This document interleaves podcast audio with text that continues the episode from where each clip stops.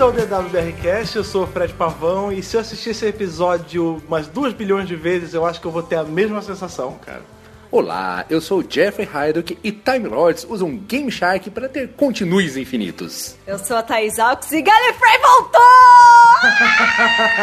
Mas isso, homem de pouca fé, aliás, mulher de pouca fé, é para provar você, porque desde que você largou você falou que não estava acreditando, você desistiu. Eu desisti. Eu guardei dentro do meu coração e da minha oh. mente que você estava desistindo, porque eu sabia que ela ia voltar. Ah. E voltou, cara. É, não, Aliás, eu tava sem esperança. Se você que está ouvindo esse podcast ainda não assistiu Heaven Send, desculpa pelo spoiler, porque você já deveria saber que nesse review nós vamos falar todos os mínimos detalhes de como nós surtamos as duas vezes que você assistiu. E, e cara, que episódio, né, cara? Meu, assim, o, o cérebro explodiu duas vezes. Dois bilhões de vezes.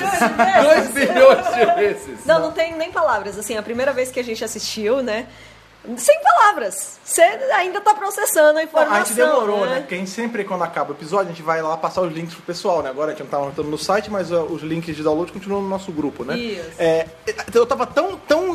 Eu não sei qual é a palavra, é não, travada, eu não é, sei o que, a gente foi. ficou chocado. Eu tava demorando tanto a processar que eu demorei a pegar link, demorei porque eu tava travado. O cérebro não tava funcionando, não tava oxigenando. A gente tava sentindo aquele vazio, aquela agonia de fazer, meu Deus, peraí, não vou respirar, não vou mastigar pipoca. Caramba! não, vou, nem mastigar pipoca, gente. E você que tá aí na sua casa, que tava esperando esse BRCast pra discutir com a gente, aí de longe da sua casa, cada pedacinho desse episódio surtar junto com a gente, a gente vai só dar uma paradinha, ir pra nossa sessão de e-mails e a gente já volta, porque tem muito para se falar e muito para se teorizar, e é isso aí.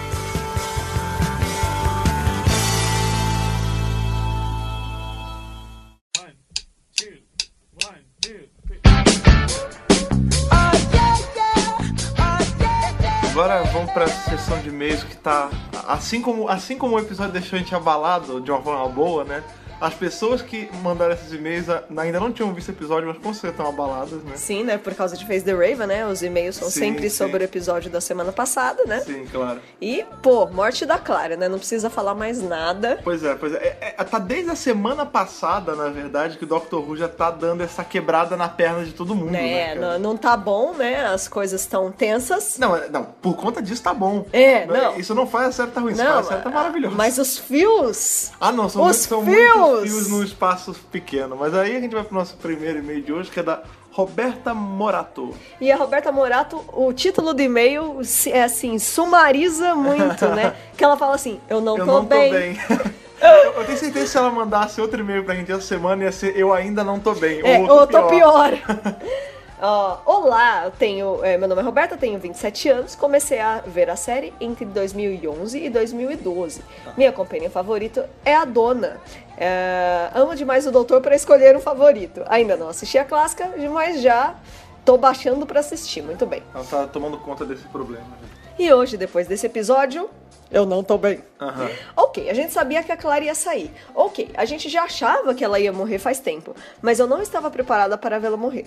Principalmente depois de uma morte agoniante daquela, uhum. que é descrita como algo que faz um Cyberman ter medo e ficar na linha. Um Cyberman. É e vocês viram a cara dela e a do doutor atrás? Quase perdi os dois corações. É, que foi uma coisa que a gente discutiu bastante é, durante até o dia da. Porque nós estamos gravando o e-mail né, no domingo, né? Uhum. Pra começar a editar, mas a gente gravou o podcast já todo no sábado.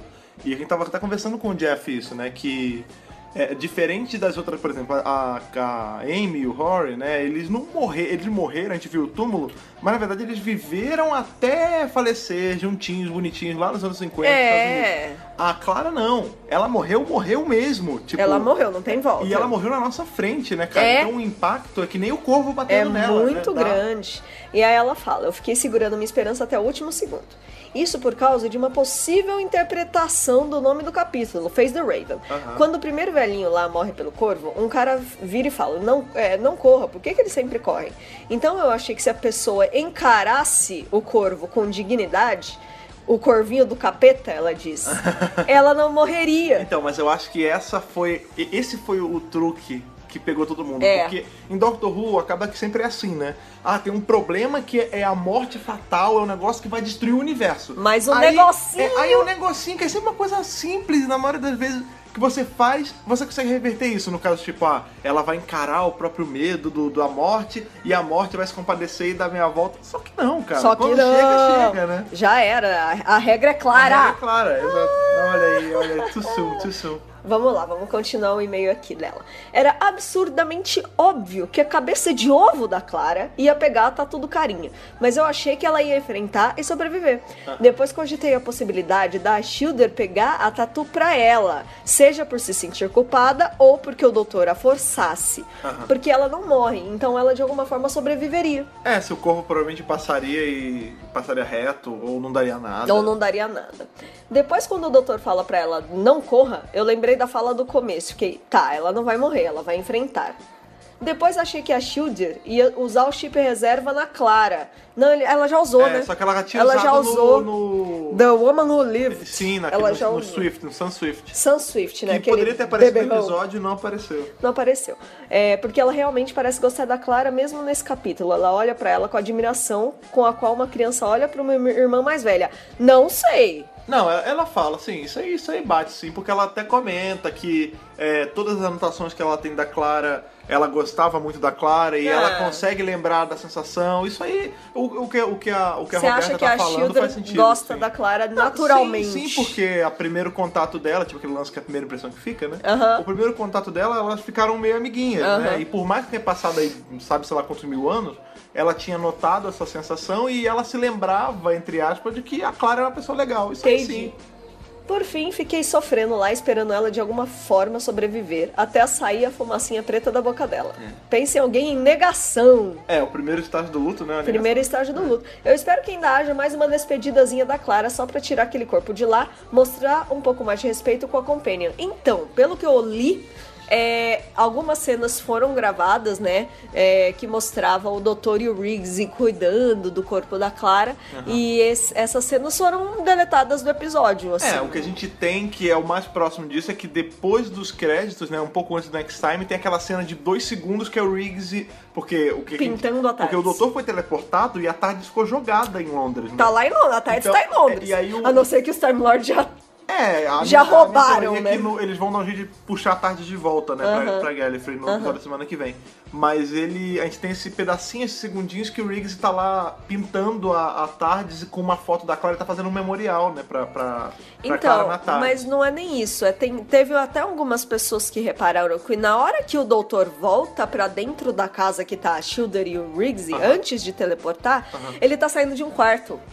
Ah, tá. então, ele de alguma forma deixou a Clara lá e pediu pro Riggsy cuidar dos detalhes. Alguma Ah, coisa não, assim. tudo bem. É, porque, verdade seja dita, o corpo não ia poder ficar jogado. É, a ali. gente não vê, né, o que acontece com o corpo da Clara, É. mas diz, morreu. E isso, e isso leva a gente a outro ponto, né? Porque ela falou, ah, eu queria que a Clara voltasse pra ter um final mais digno e tal. Só que eu acho que se você pegar e você Ah, foi ficar... digníssimo, É, é, você cara. ficar trazendo a Clara de volta o tempo todo, por exemplo, ah, no episódio de hoje, né, dessa semana, o, o De Heaven Sent, de é. ontem, é, a Clara aparece de novo, né, ali... Como, Brevemente. Como um grilo falante na cabeça do doutor, mas aí depois ela aparece de frente, pega no rosto dele e tal. Eu não tô reclamando disso, acho que a cena foi... Nada desse episódio me decepcionou, tudo E foi a muito bem gente construído. sabe que ela vai aparecer de novo. Mas isso Porque meu- apareceu no Next Time, ela Sim, dando a sim. mãozinha. É. O meu medo é ficar um negócio tipo, tipo aconteceu com a Amy, né? Que toda hora que ela saía, dava um jeito de voltar. Aí quando teve o fim final real dela, ela voltava e o, o Matt Smith via ela pela última vez. Tipo, essas voltas depois da, da saída da personagem meio que vão tirando o valor da saída dela pra é. mim. é, a Amy teve cinco despedidas, mais ou menos. É, aí no final você nem se importava mais. Eu acho que assim, o lance da Clara é que foi impactante pra ser impactante. Tipo, ela não tem que ficar aparecendo de volta pra, pra fazer carinho em todo mundo. Pra falar a verdade, eu já achei ruim ela aparecer nesse. Aham. E a gente sabe que ela vai aparecer no próximo. Eu, não achei ruim porque nada nesse episódio eu consegui achar ruim. Eu acho Não, que, que foi sim. bem construído porque não era ela de verdade, tá? Dá pra dar, dar desculpa lá. Mas É. eu acho que aquela Clara lá, o corpo morto daquela Clara, é, tem que ficar lá, não lá, né? Mas tem que. É isso que aconteceu, sabe? Acabou, Caiu ela, e tá, caiu, ela tá acabou. morta mesmo, É, né? Não tem, não tem volta, infelizmente. Então vamos lá, continuando o e-mail. Enfim, eu acho que mais do que com raiva da Shilda, o Doc- o Doctor está se sentindo culpado. No momento em que ele criou, entre aspas, a Shilder, ele sabia que tinha feito merda. Não se dá vida eterna para um humano.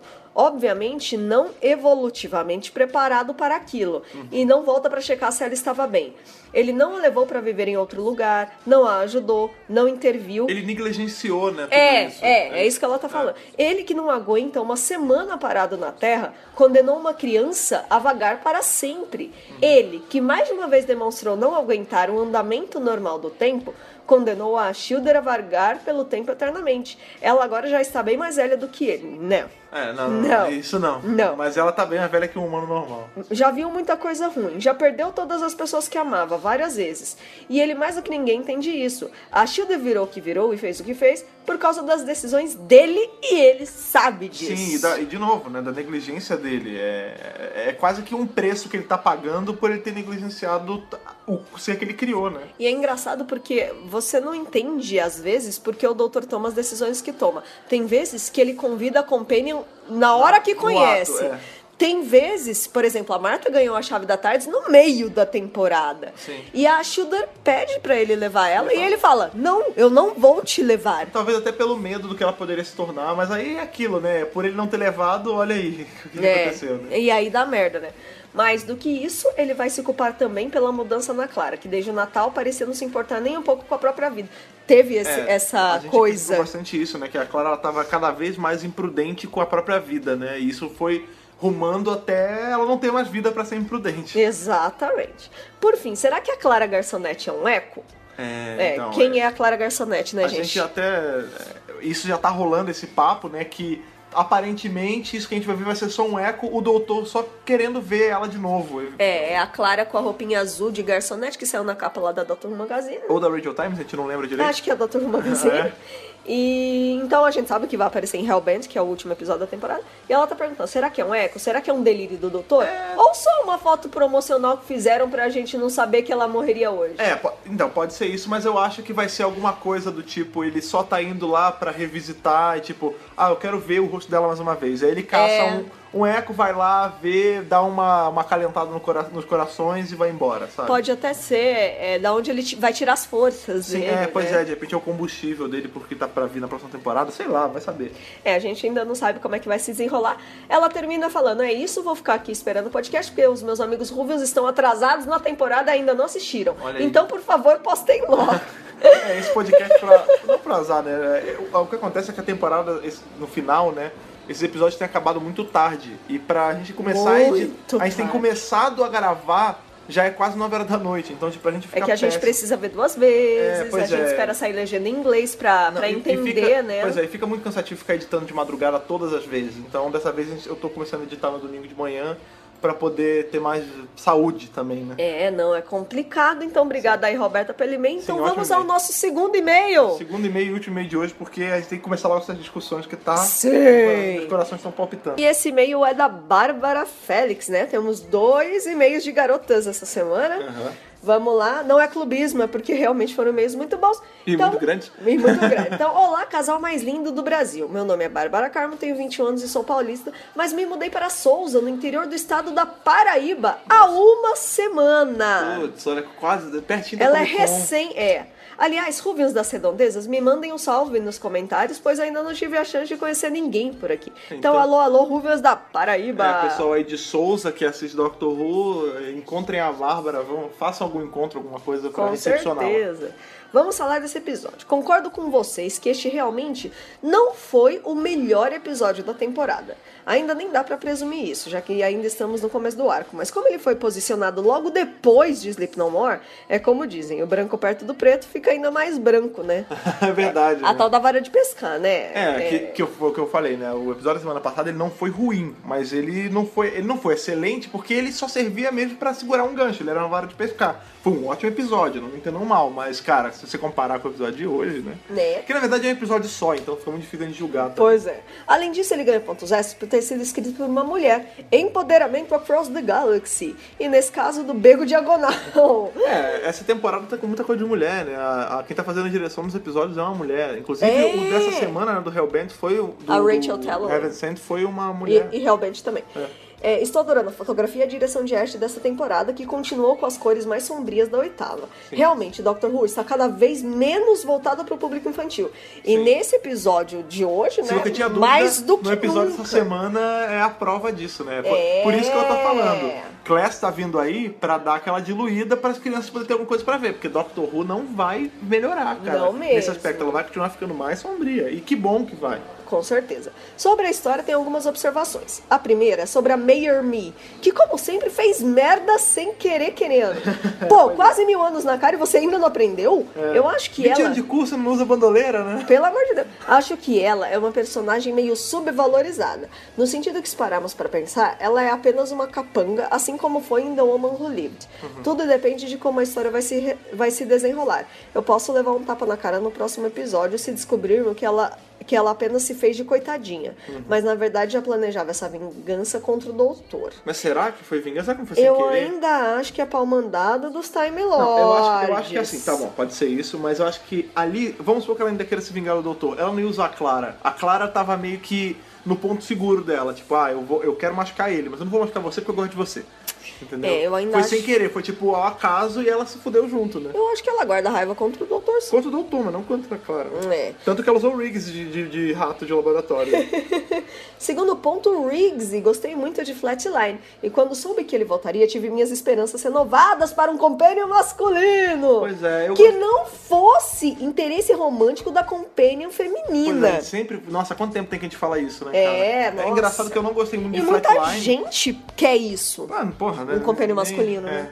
Eu tinha. Quando a gente fez o review de Flatline, né? Eu deixei bem claro que eu não gostei muito do episódio, mas eu gostei muito do Riggs. E ver ele voltar foi muito legal. Uma pena Sim. que é uma coisa só de ocasião, né, É. cara? Aí ela fala, mas agora que sabemos que ele é pai, minhas esperanças se transformaram em pó. É. Uma pena, sempre quis um companheiro de viagem que tivesse uma veia artística. Imagina só os posters que a BBC poderia vender se ele entrasse no Team Tard. Pois é, cara. Mas vida que segue. Não é mesmo? Menos a da Clara. Oh, uh. Vixe, você querer, desculpa. E falando em tá Clara, e falando em Clara, ela fala: terceiro ponto, Clara Oswald, que pra mim se redimiu das merdas feitas na oitava temporada. Uhum. E mais do que isso, podemos entender o quanto ela endeusava o doutor. Se no final da oitava ela acreditava que ele podia trazer o Danny de volta, agora ela tinha certeza que ele poderia salvá-la de sua inconsequência. Viajar com o doutor é realmente um prazer que deve ser apreciado com moderação. Por isso que eu gosto tanto da Martha Jones, que entendeu seu papel e saiu de cabeça erguida. Pois é, é aquilo. O, o segredo do sucesso é a moderação, né? Eu já dizia a música do Matanza. Se você faz muito uma coisa, eventualmente essa coisa se torna um veneno pra você. É interessante essa coisa da moderação, porque, por exemplo, é, as companhias que mais se ferraram, elas confiaram demais no doutor. Não, e, e elas eram é, até imprudentes, a gente vê, tipo, Pra a- caralho. A, dona, né? Adoro a dona, uma das melhores é, companhias da série moderna pra mim. Mas ela, ela se expunha a perigos pra poder encontrar o doutor. É. E ela fez. Beleza, ela entrou na tarde assim, se expondo a perigo. E ela ia tão de cabeça pras coisas que terminou como terminou, né, cara? É, não a Rose, gente. A Rose era. jogou a mão, a vida, Na mão do nas doutor, mãos né? do doutor e foi parar no universo paralelo ganhando um prêmio de consolação que é um doutor humano. É. Então, assim, a própria Amy, né? A Amy Sim. jogou totalmente a vida nas mãos Mas do realmente, o que a Bárbara falou faz todo sentido. A Marta ela era bem moderada, a ponto de que ela, sa- ela saiu ganhando, né? Sim. Tanto que ela acabou se dando Tanto bem que depois. ela é a única companhia do New Who que não se fudeu no final. Ela terminou com o Mickey, né, cara? Não, e ela terminou com o Mickey, ela terminou trabalhando pra Unity. Tipo, ela não sofreu nenhuma perda. Teve Cara, a tretinha com o mestre. por quê? depois. Porque ela teve moderação. Sim, olha aí. Olha aí, olha aí. É Excelente ponto.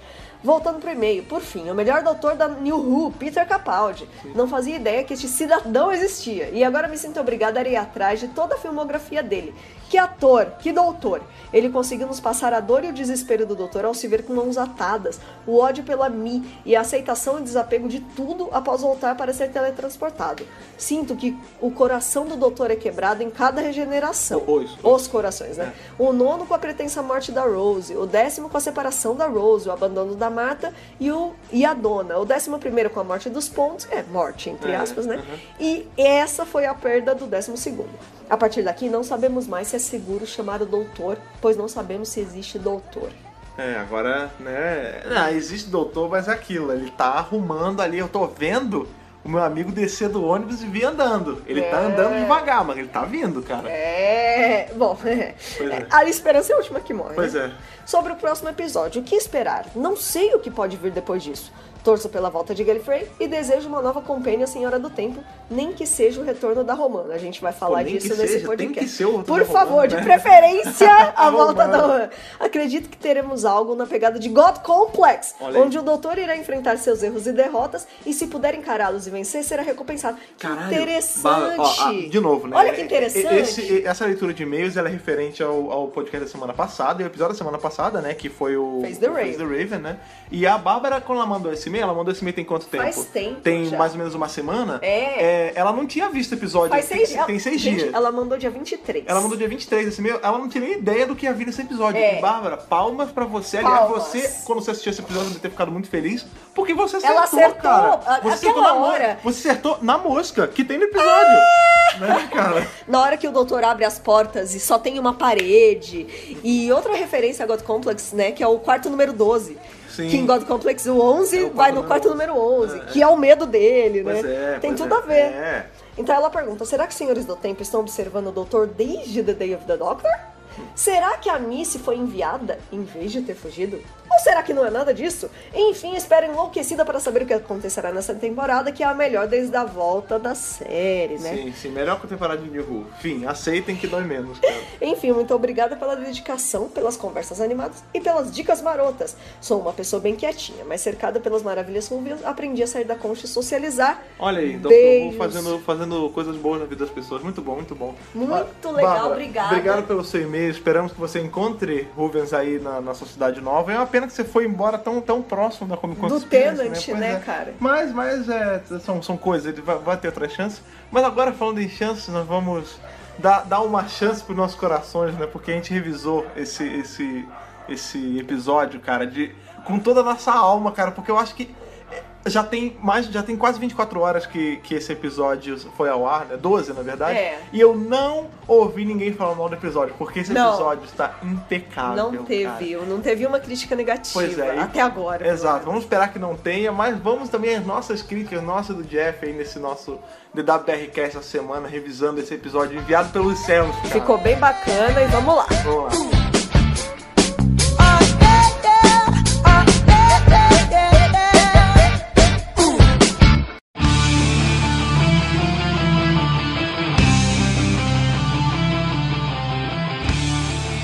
Vamos lá, vamos respirar de novo, vamos, vamos, Nossa, tá difícil, tá vamos difícil. tomar esse outro fôlego que Vamos tomar um to- fôlego profundo. Né? Ah, exatamente, ah, exatamente. Porque eu vou te falar, tem tempo que eu não fico tão. é, é, não é empolgado, a palavra que empolgado essa temporada tem me deixado num contexto Sim, geral. essa né? temporada ela veio ganhando muita qualidade das últimas temporadas que a gente viu aí, né? A galera tá falando em peso que é a melhor temporada da era moderna de Doctor Inclusive, Who. inclusive, eu quero fazer aquele apelo, aquele mandar aquele beijo, aquele abraço apertado pra galera que falou que essa temporada tava ruim, porque eu achei impossível uma pessoa chegar pra mim e falar que essa temporada tá ruim depois desse episódio, cara.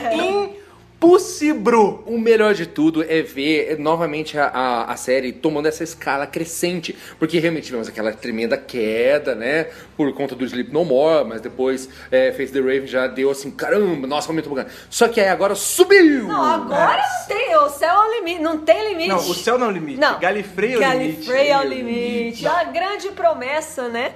Desde o final de The Day of the Doctor, gente. 2013 Não, eu foi o especial de 50 anos. Já né? é promessa desde o da- do episódio de regeneração do Tenant, que a gente tem ali aquele glimpsezinho com o Hasselman O voltando. The End of Time, né, A promessa especiais. tá desde aquela época, 2009, cara. É, é o que eu sempre falo, né? Acho que a, a, a Guerra do Tempo e essa coisa de jogar Gallifrey no limbo e tal foi uma decisão do Russell T. Davis, né? Na série Aham, clássica aham. não era desse jeito, né? Gallifrey na série clássica era normal, era um planeta que aparecia de vez em quando. O Russell T. Davis botou a Gallifrey assim no, no limbo, né? Virou um tabu. Segunda Krypton, né? É, A- Doutor a virou Krypton de o último dos Senhores do Tempo, sendo que na série clássica tinha zilhões Senhor do Tempo, não era um tabu. E finalmente ela volta, não sei em que forma, né? Não sei como, o que, que a gente vai encontrar aí. Nem quando a gente vai encontrar, que a gente não sabe em que em ponto, que ponto é tá, né? Gallifrey, né? Mas, cara, ela voltou. Isso pra mim já é. Eu fiquei And até I com medo de não. Eu, eu, eu fiquei até com medo de não. Não saber o que falar no podcast, porque eu fiquei muito mesmerizada, cara. Sim, acho que a palavra é exatamente essa. É, e fora que, como você falou, já tinha essa expectativa da volta de Gallif desde a Era Tenant, mas mesmo o final da temporada passada já tinha dado essa cutucadinha de, ó, oh, Gallifrey tá ali, hein? Sim, então sim. eu acho que ela vai acabar chegando. E eis que chegou, sabe? É. Só Nossa, finalmente, né, gente? Pelo amor de Só Deus. levou 20 pés de muquetada na parede, 2 bilhões de anos. É, a gente tem um episódio aí, né, que é, eu acho que é comparável mais ou menos com o Deadly Assassin, né, que é um episódio que o doutor É. tá isolado de qualquer coisa, porque Ele não tem companion, Não, ele não tem nenhuma companion mesmo, porque a gente vê, até quando raramente ele tá sem companion, ele ainda tem a Tardes, que não deixa de ser uma companion ou ele tem uma constante dele. screwdriver, É. ou ele tem alguma coisa. É, não, mas é, Um nele, ele, K9. tem, ele tem o óculos, E né? ainda Mas assim, querendo ou não, em Deadly Assassin ainda tinha toda os Time Lords ali, Sim. tudo É. mais, sozinho ele não estava, o que não é o caso deste. Não, esse, episódio é único, né? é isolação, é isolamento total, né, cara? Inclusive, é, a primeira vez que a gente assistiu mais do que na segunda, claro, porque na segunda vez foi até o que o Jeff comentou quando a gente estava assistindo. A gente tá fazendo o que o doutor tá fazendo, né? Uhum. Porque a gente já sabe o que vai acontecer e a gente tá Revivendo. revivendo Vendo.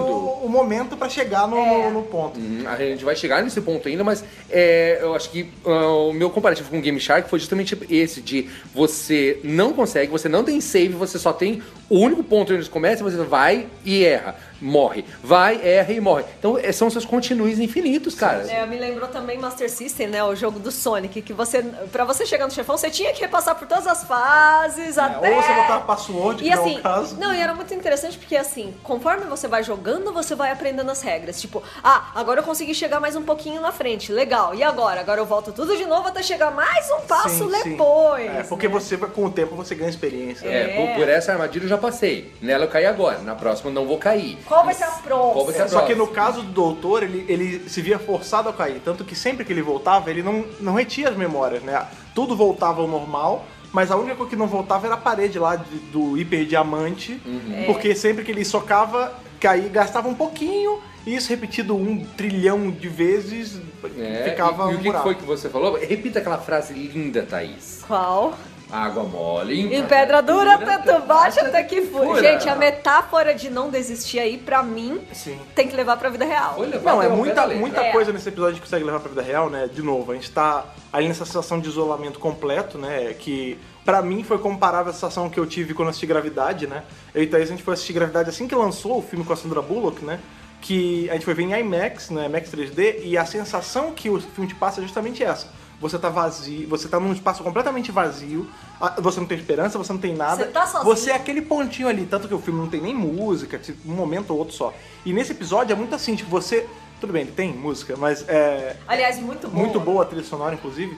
Mas é. Você se sente o tempo todo isolado de qualquer coisa, né, cara? E Porque preso, é né? um lugar gigante que você não tem certeza do que vai ter na- do lado de lá da porta, porque às vezes não tem nada, né? Rola É, uma claustrofobiazinha. né? Sim, inclusive no, no aquele review lá, spoiler free, que a gente sempre pega toda semana pra repassar pro pessoal, é, eles davam dicas do que ia ter no episódio com fobias, né? Que é o que o próprio doutor fala, né? O lugar é todo engenhado pra trabalhar os medos dele. É. Então a gente vê, tipo, o véu, que é o grande mistério do episódio, um dos grandes mistérios do episódio, que é o vilão, é, ele já ele revela logo no começo, né? Que ele fala, ah, quando eu era moleque, eu vi uma, uma velha, né? Uma senhora morrer e cobriram ela com um véu e por causa que tava muito calor tinha muita mosca. E isso ficou no meu cérebro até então, eu morro de medo Eu disso. tive pesadelos por várias semanas com isso. É, e então... Roubaram meus pesadelos, né? Quem roubou meus pesadelos? Exato, e quem tá usando, tá engenhando esse lugar pra trabalhar só os meus medos. Porque aí você tem, tipo, medo de altura, medo de morrer afogado, o medo da própria solidão, que é a tal da autofobia, né? Tudo, tudo. Medo de ser enterrado vivo, né? Tem a parte do. Que ele cava, né, a cova lá pra encontrar. Vai achando pistas ao longo do episódio. E é muito legal, porque da primeira vez que você tá vendo, você não sabe como vai chegar no final. Então, ah, tá bom. Ele tá indo, uma hora ele consegue. Não, ele não consegue. Ele não consegue, esse é o grande lance. ele faz zilhões de vezes pra conseguir. Foi, foi aquilo que nós concluímos. Logo que, que o, que o capítulo começa, a gente pensa, ah, essa é a primeira vez que, que ele tá vindo aqui. Não, essa já é os 7 mil anos Já de passou tentativa. 7 mil anos de tentativa. Exato, porque ele fala isso logo no primeiro episódio, que é, o teleporte que fizeram com ele teleportou ele, mas não teleportou ele no tempo, né? O, a time zone é a mesma. Então, se aquilo ali são 7 mil anos da time zone que ele tava, então sim, foram 7 mil anos. E As foram 7 estrelas mudaram de lugar. E você tem que pensar numa coisa: um ano não é necessariamente uma tentativa. Não. Em um, em um ano, quanta tentativa ele não fez? Porque a gente pega Várias. 7 mil anos, É, vamos- ele tinha um fosso inteiro, coberto de crânio. É, vamos calcular que quando ele já tava naquele estado decadente, ele levava um dia e meio pra voltar. Né? É, só pra subir a torre. E Só pra subir a torre, exatamente. Então leva-se a crer que nessa andança dele assim, na sua melhor forma, era é um pouco menos de um dia. Então, quantas tentativas, cara, dentro desses 7 mil anos? Dentro de um ano foi, sei lá, vamos colocar uma tentativa por dia. Durante 7 mil anos, durante E 2 ele tem que bilhões de contar os anos. segundos, É, se ele- ele tem que contar Não, os vamos- horas, vamos ele tem que supor, a gente- o tempo. A gente tá trabalhando cara. aqui com suposições porque não tem datas precisas no episódio. Mas vamos supor que, como o Jeff falou, ele a cada dia ele consegue fazer esse percurso de ser teleportado, ir até a sala 12, morrer entre aspas e voltar pra se teleportar de novo. Em um ano tem 365 dias se a gente não contar bissexto. Uhum. São 365 vezes 7 mil só na primeira vez que a gente vê. Uhum. Quanto dá isso, cara? E 2 bilhões? Não, exato, porque vai Gente, passando. Infinito. E a gente tem que pensar também que, claro, é, é de pouquinho, mas quando você- somos pouquinhos dá um muito. Sempre que ele ia pra aquela sala lá, pra sala 12, que tinha a parede de, de super diamante lá, ele socava um pouco, e a gente vê até pelo poema que ele tá falando, que ele vai um pouquinho mais na frente. É o poema que marca, né? Sim, e esse pouquinho, no, no espalhar aí de 2 bilhões de anos, quanto tempo faz a mais pra ele subir? Porque ele falou que levava um dia e meio daquele ponto com a parede reta.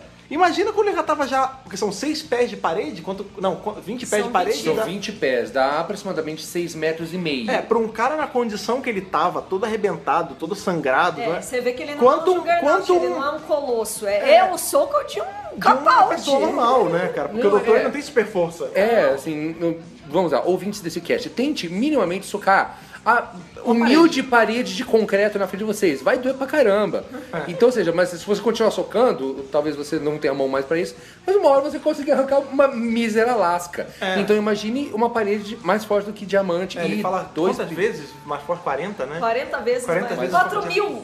Não, não, não é 40, 40? não. Não, é 40 vezes mais que diamante, Diamante. já- que já é muito. 400. Se fosse só do, do- de Se fosse o dobro diamante. de diamante já era muito. Se fosse só de diamante já era muito, né, cara? Então, nossa, uma É, loucura. E você vê que durante o episódio tem muito. Tem, é, tem uns detalhezinhos que, conforme você vê, você vê mais uma vez, você vê que já tava ali, por exemplo, o lance da pá. Né, que a gente vê que a pá tava suja de, ba, de, de suja, terra, é. que era a mesma pá que ele tinha usado.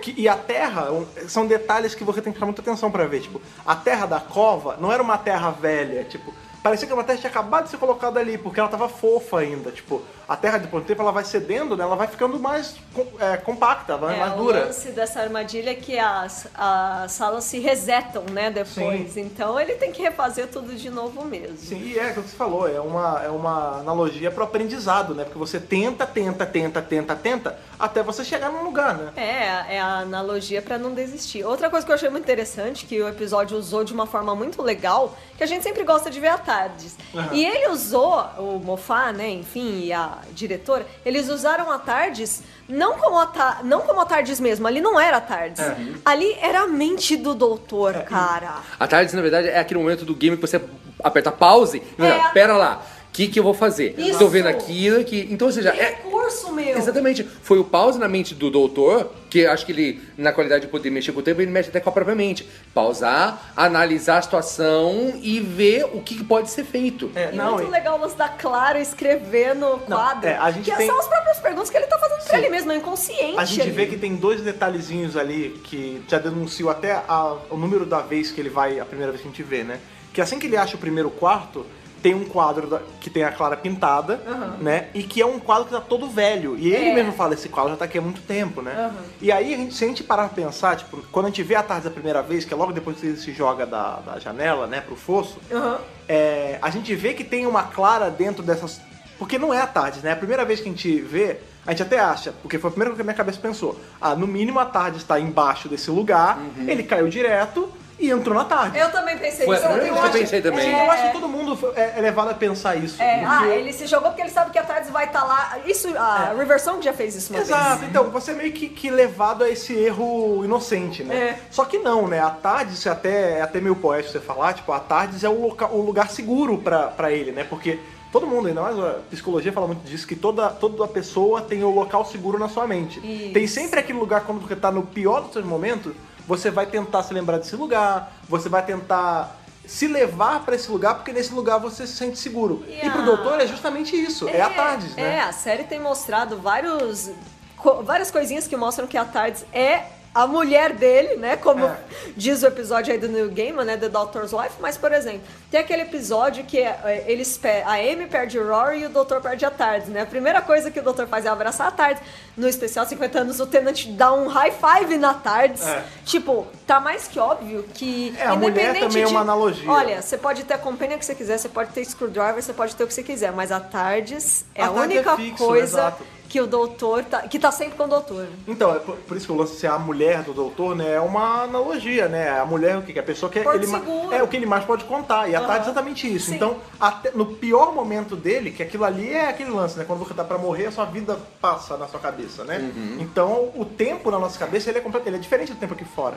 Então, só naquele momento da queda ali, Segundinho, tá microsegundo. passando todo o negócio na cabeça dele. E o que que a gente vê dentro da tarde, né? Uma tarde já que não tá ligada, ela não tá viajando, porque você vê que o painel dela não tá rodando Tá em cima. é. E a gente vê uma Clara que ela, pra, pelo menos pra mim, não sei se tiveram essa impressão, primeiro que ela tava sempre de costa, né? E ela parecia que ela tava pintada ali. Ah, Tinha um quadro negro e a imagem que você tinha da tarde, eu não sei, eu tive a impressão que ela, ela era meio flat, tipo, não tinha profundidade, Eu sabe? até achei que tinha profundidade, mas eu achei meio estranho o jeito que foi retratado. Então, assim. porque não Porque é. você sabe que ela não tá ali, né? Não, então, e porque pra mim aquilo ali era a mesma Clara, entre aspas, que ele tava vendo no quadro. Tipo, era uma representação da Clara, porque, por exemplo, a Tardes, você vê que era uma Tardes mesmo.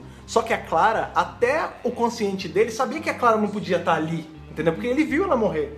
Não, chegou uma hora que, na verdade, eu cheguei a pensar que a Clara, olhando pro quadro negro, na verdade, era o outro lado do quadro. Eu pensei nisso também. É, Eu pensei nisso o também, quadro que tava ali olhando, né?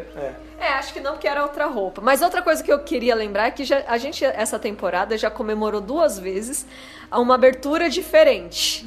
E é- essa é, a é terceira vez. Então a gente teve o. Foi no Zygon Inversion? Não. É, Foi teve no o episódio do- do Before the Flood. Sim.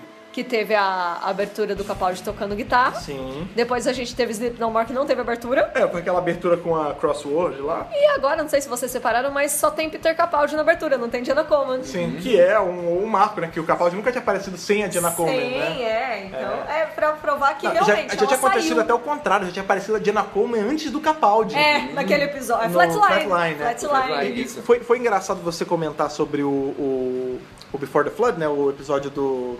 Que fala- tem abertura com a guitarra. É. Porque nesse episódio a gente é, não é introduzido, né? Mas tem esse momento de quebra de quarta parede, onde o doutor explica pro telespectador o lance do Bootstrap Paradox, é, exemplificando com a, com a música do, do, Beethoven. Beethoven, né? E esse episódio que a gente viu hoje, né? O Heaven Sent, ele é todo um Bootstrap Paradox. Sim. Porque você, por exemplo, vamos ao exemplo da, da roupa que estava secando na beira da lareira.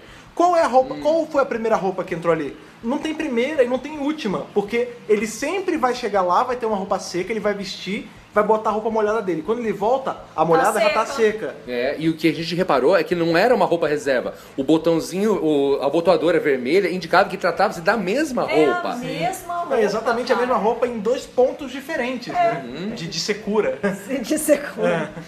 Né? E que na verdade ela estava posicionada da mesma forma que a pá também estava posicionada. Sim. Então, ou seja, cada vez que ele passava lá, o negócio voltava ao seu estado original, ficando lá para a próxima passada. É, e é muito engraçado que a gente tem também o lance do, dos crânios, né, na, na- no fosso. Ai, que, que crânio. que, que eles- esses crânios servem pra duas coisas. Um é pra reafirmar, e de novo, né, que Doctor Who, cara, já tá andando há muito tempo pra um lado que não é mais de criança, né, cara? Porque esse episódio em especial, eu não sou de sentir medo, é, assim, eu gosto muito de filme de terror.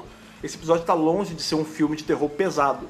Mas ele, pra um padrão Doctor Who, cara, ele tá muito pesado. cara. Não, com certeza. A, a própria parte ali em que ele tá cavando uma cova, né, toda essa analogia aí a medo de ser enterrado vivo e não sei o que que ele encontra o 12 lá embaixo. É, E, o 12 é o que tá porra, enterrado, né? Não é pra criança, né? Não, e gente? porque tem, tipo, tem uns detalhezinhos, por exemplo, o véu, né, que é o monstro, ele é cheio de mosca. Então, se for...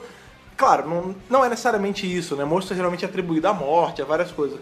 Mas tem o lance do Senhor das Moscas, né? Que é, Sim. é o Beuzebu, o Senhor das Moscas. Né? Então, Ah, tipo, não- o não maior... me liguei dessa analogia. É, é, inclusive em, em Prelúdios Noturnos, Sandman, Ah, é, tem a, quando aparece Beuzebu uma moscona, né? Ah, é então, assim, verdade, é mosca é atribuído muito a coisas ruins, né? Quando a carne apodrece tem mosca. Isso. Quando é, o, É geralmente a alusão figura... à morte mesmo. Exato, exato. Então você tem várias coisas, né? Você tem o lance que é- as portas geralmente estão fechadas pra ele até ele contar a verdade. Então, Cara, essa É, coisa nossa, da a confissão. confissão. E aí você também é bom porque você começa a ver que isso tá ligado de certa forma com o lance do disco de confissão, né? Por mais que na, na cara eles não falem, mas você vai começando a notar que tem a ver com o disco de confissão. É, porque isso aos foi poucos a você- Foi a construção do disco de, de confissão, né? É, aos poucos você vai tendo dicas de que, ah, ele fala uma hora, ele fala confissão. Na hora que ele fala a verdade, o bicho para. É. Aí as, as perguntas começam a vir à mente dele. E eu gostei muito da confissão que ele diz que ele não fugiu de Gallifrey porque era chato. Ele fugiu porque ele tava com medo. Ou seja, ele esteve mentindo durante 50 anos pra gente. Exato. Olha. Não, e é e aquilo, foi o que o Fred falou, medo de quê? Exato, porque você pensa, tipo, uma coisa é você ter medo de uma bobeira e tipo, ah, beleza, eu eu não concordo, porque a gente fala, ah, ele saiu porque ele tava de saco cheio dos Time Lords. Aí ele fala, não, eu não saí porque eu tava de saco cheio, eu saí porque eu tava com medo. Aí, ah, tá, ele saiu porque ele tava com medo dos Time Lords. Só que não, tipo, uma coisa é você ter medo de, um, de, um, de, uma, certa, de uma certa coisa e você evitar isso, do tipo, ah,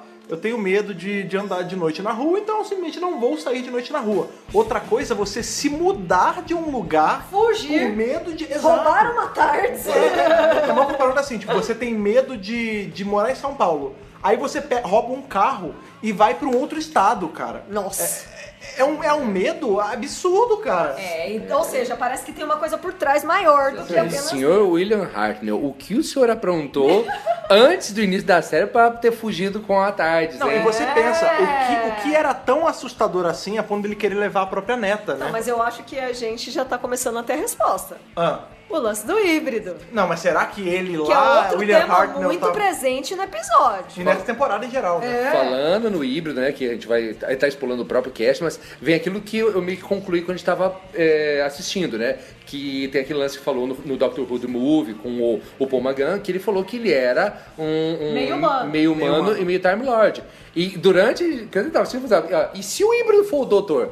Eis que. Uau! Não, e é legal porque muita gente no grupo falou que o híbrido é o doutor, o híbrido é o Valeyard. E eu falando, gente, não, não é, gente, É, não, vamos lá, não a, é. gente, a gente vai entrar nessa zona, nessa zona nevoada, Cinzenta. né? Que são as zonas da teoria, né? Porque até então a gente tá falando Zona do que morta de é guerra. a zona morta da teoria, que é justamente isso, né? Porque esse lance do doutor ser meio humano, isso é um, um baita tabu na série, mas a gente sabe que Doctor Who tem meio que por, por tradição não deixar a ponta solta. Às vezes demora pra fechar a ponta, coisa de anos, mas fecha. Décadas, de algum jeito fecha, né? Por exemplo, a gente teve aí a ponta solta do, do motivo da regeneração do sexto doutor, demorou mais de 20 anos, cara, É, pra poder. saiu o áudio esse ano. Exato. Então, assim, uma hora vai.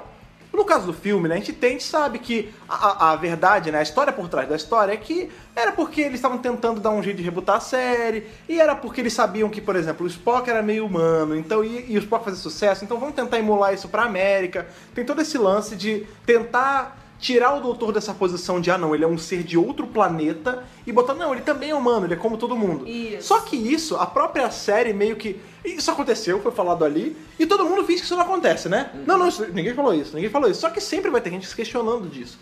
E você vê a série, ela. e Quando eu falo série, não só série de TV, eu digo toda a mitologia da série, ela tentando justificar isso aqui, outro pouquinho ali, né? A gente tem o caso do The Forgotten, que é aquele quadrinho do décimo doutor, que ele conta pra Marta de uma história quando ele estava preso é, na Guerra do Tempo, quando ele ainda era o oitavo doutor, e que ele conta pro pa- amigo de cela dele que ele, na verdade, nunca foi meio nada. Ele enganou o mestre fazendo um truque com os olhos, né? E que era tudo uma trollagem pra ele conseguir sair daquela situação. Então a, história tá mais ou menos É, explicada. Então, só que aí você fica naquela, tipo, agora ele fala que ele é o híbrido. Será que todo esse lance dele ser meio humano não é verdade? Porque a gente pode juntar com uma outra teoria que tinha, e isso é muito louco porque, ó, Isso tem tempo, ó. Isso é de 2009, quando a gente teve o End of Time, que aparece aquela bendita daquela mulher junto com, com a galerinha. mulher. A mulher que tapa os Vemos olhos. do tapa Na os verdade, olhos. são três teorias amarradas que podem se amarrar em uma Tá só. A gente, tem, a gente tem o lance do, do oitavo doutor que falava que era meio humano. Então, ah, ele pode ser meio humano mesmo, por isso que ele é o híbrido. Tá, isso é um ponto. A gente tem o- esse lance da, da senhora, né? A véia que aparece lá. Ela tá. Ninguém sabe quem é, né? Dizem que no script original aquilo era pra ser a mãe do doutor, Mas mas, eles, eles abortaram quieto, isso. é. Então aí você pensa, será então que essa, essa velha que aparece no End of Time, que a gente sabe que pode ter ligação com, com o episódio da semana que vem, É. será que ela não é a mãe do doutor? E será que ela não é humana? Exatamente. Quando eu assisti essa época, eu fiquei pensando, mas esse aí, brincando de Weeping Angel, quem será? E quando eu tava assistindo com o Felipe, o, o Gambit, que é meu amigo, é tipo assim, cara, sei lá, algo me diz, me leva a pensar que deve ser a mãe do doutor. A mãe dele, será?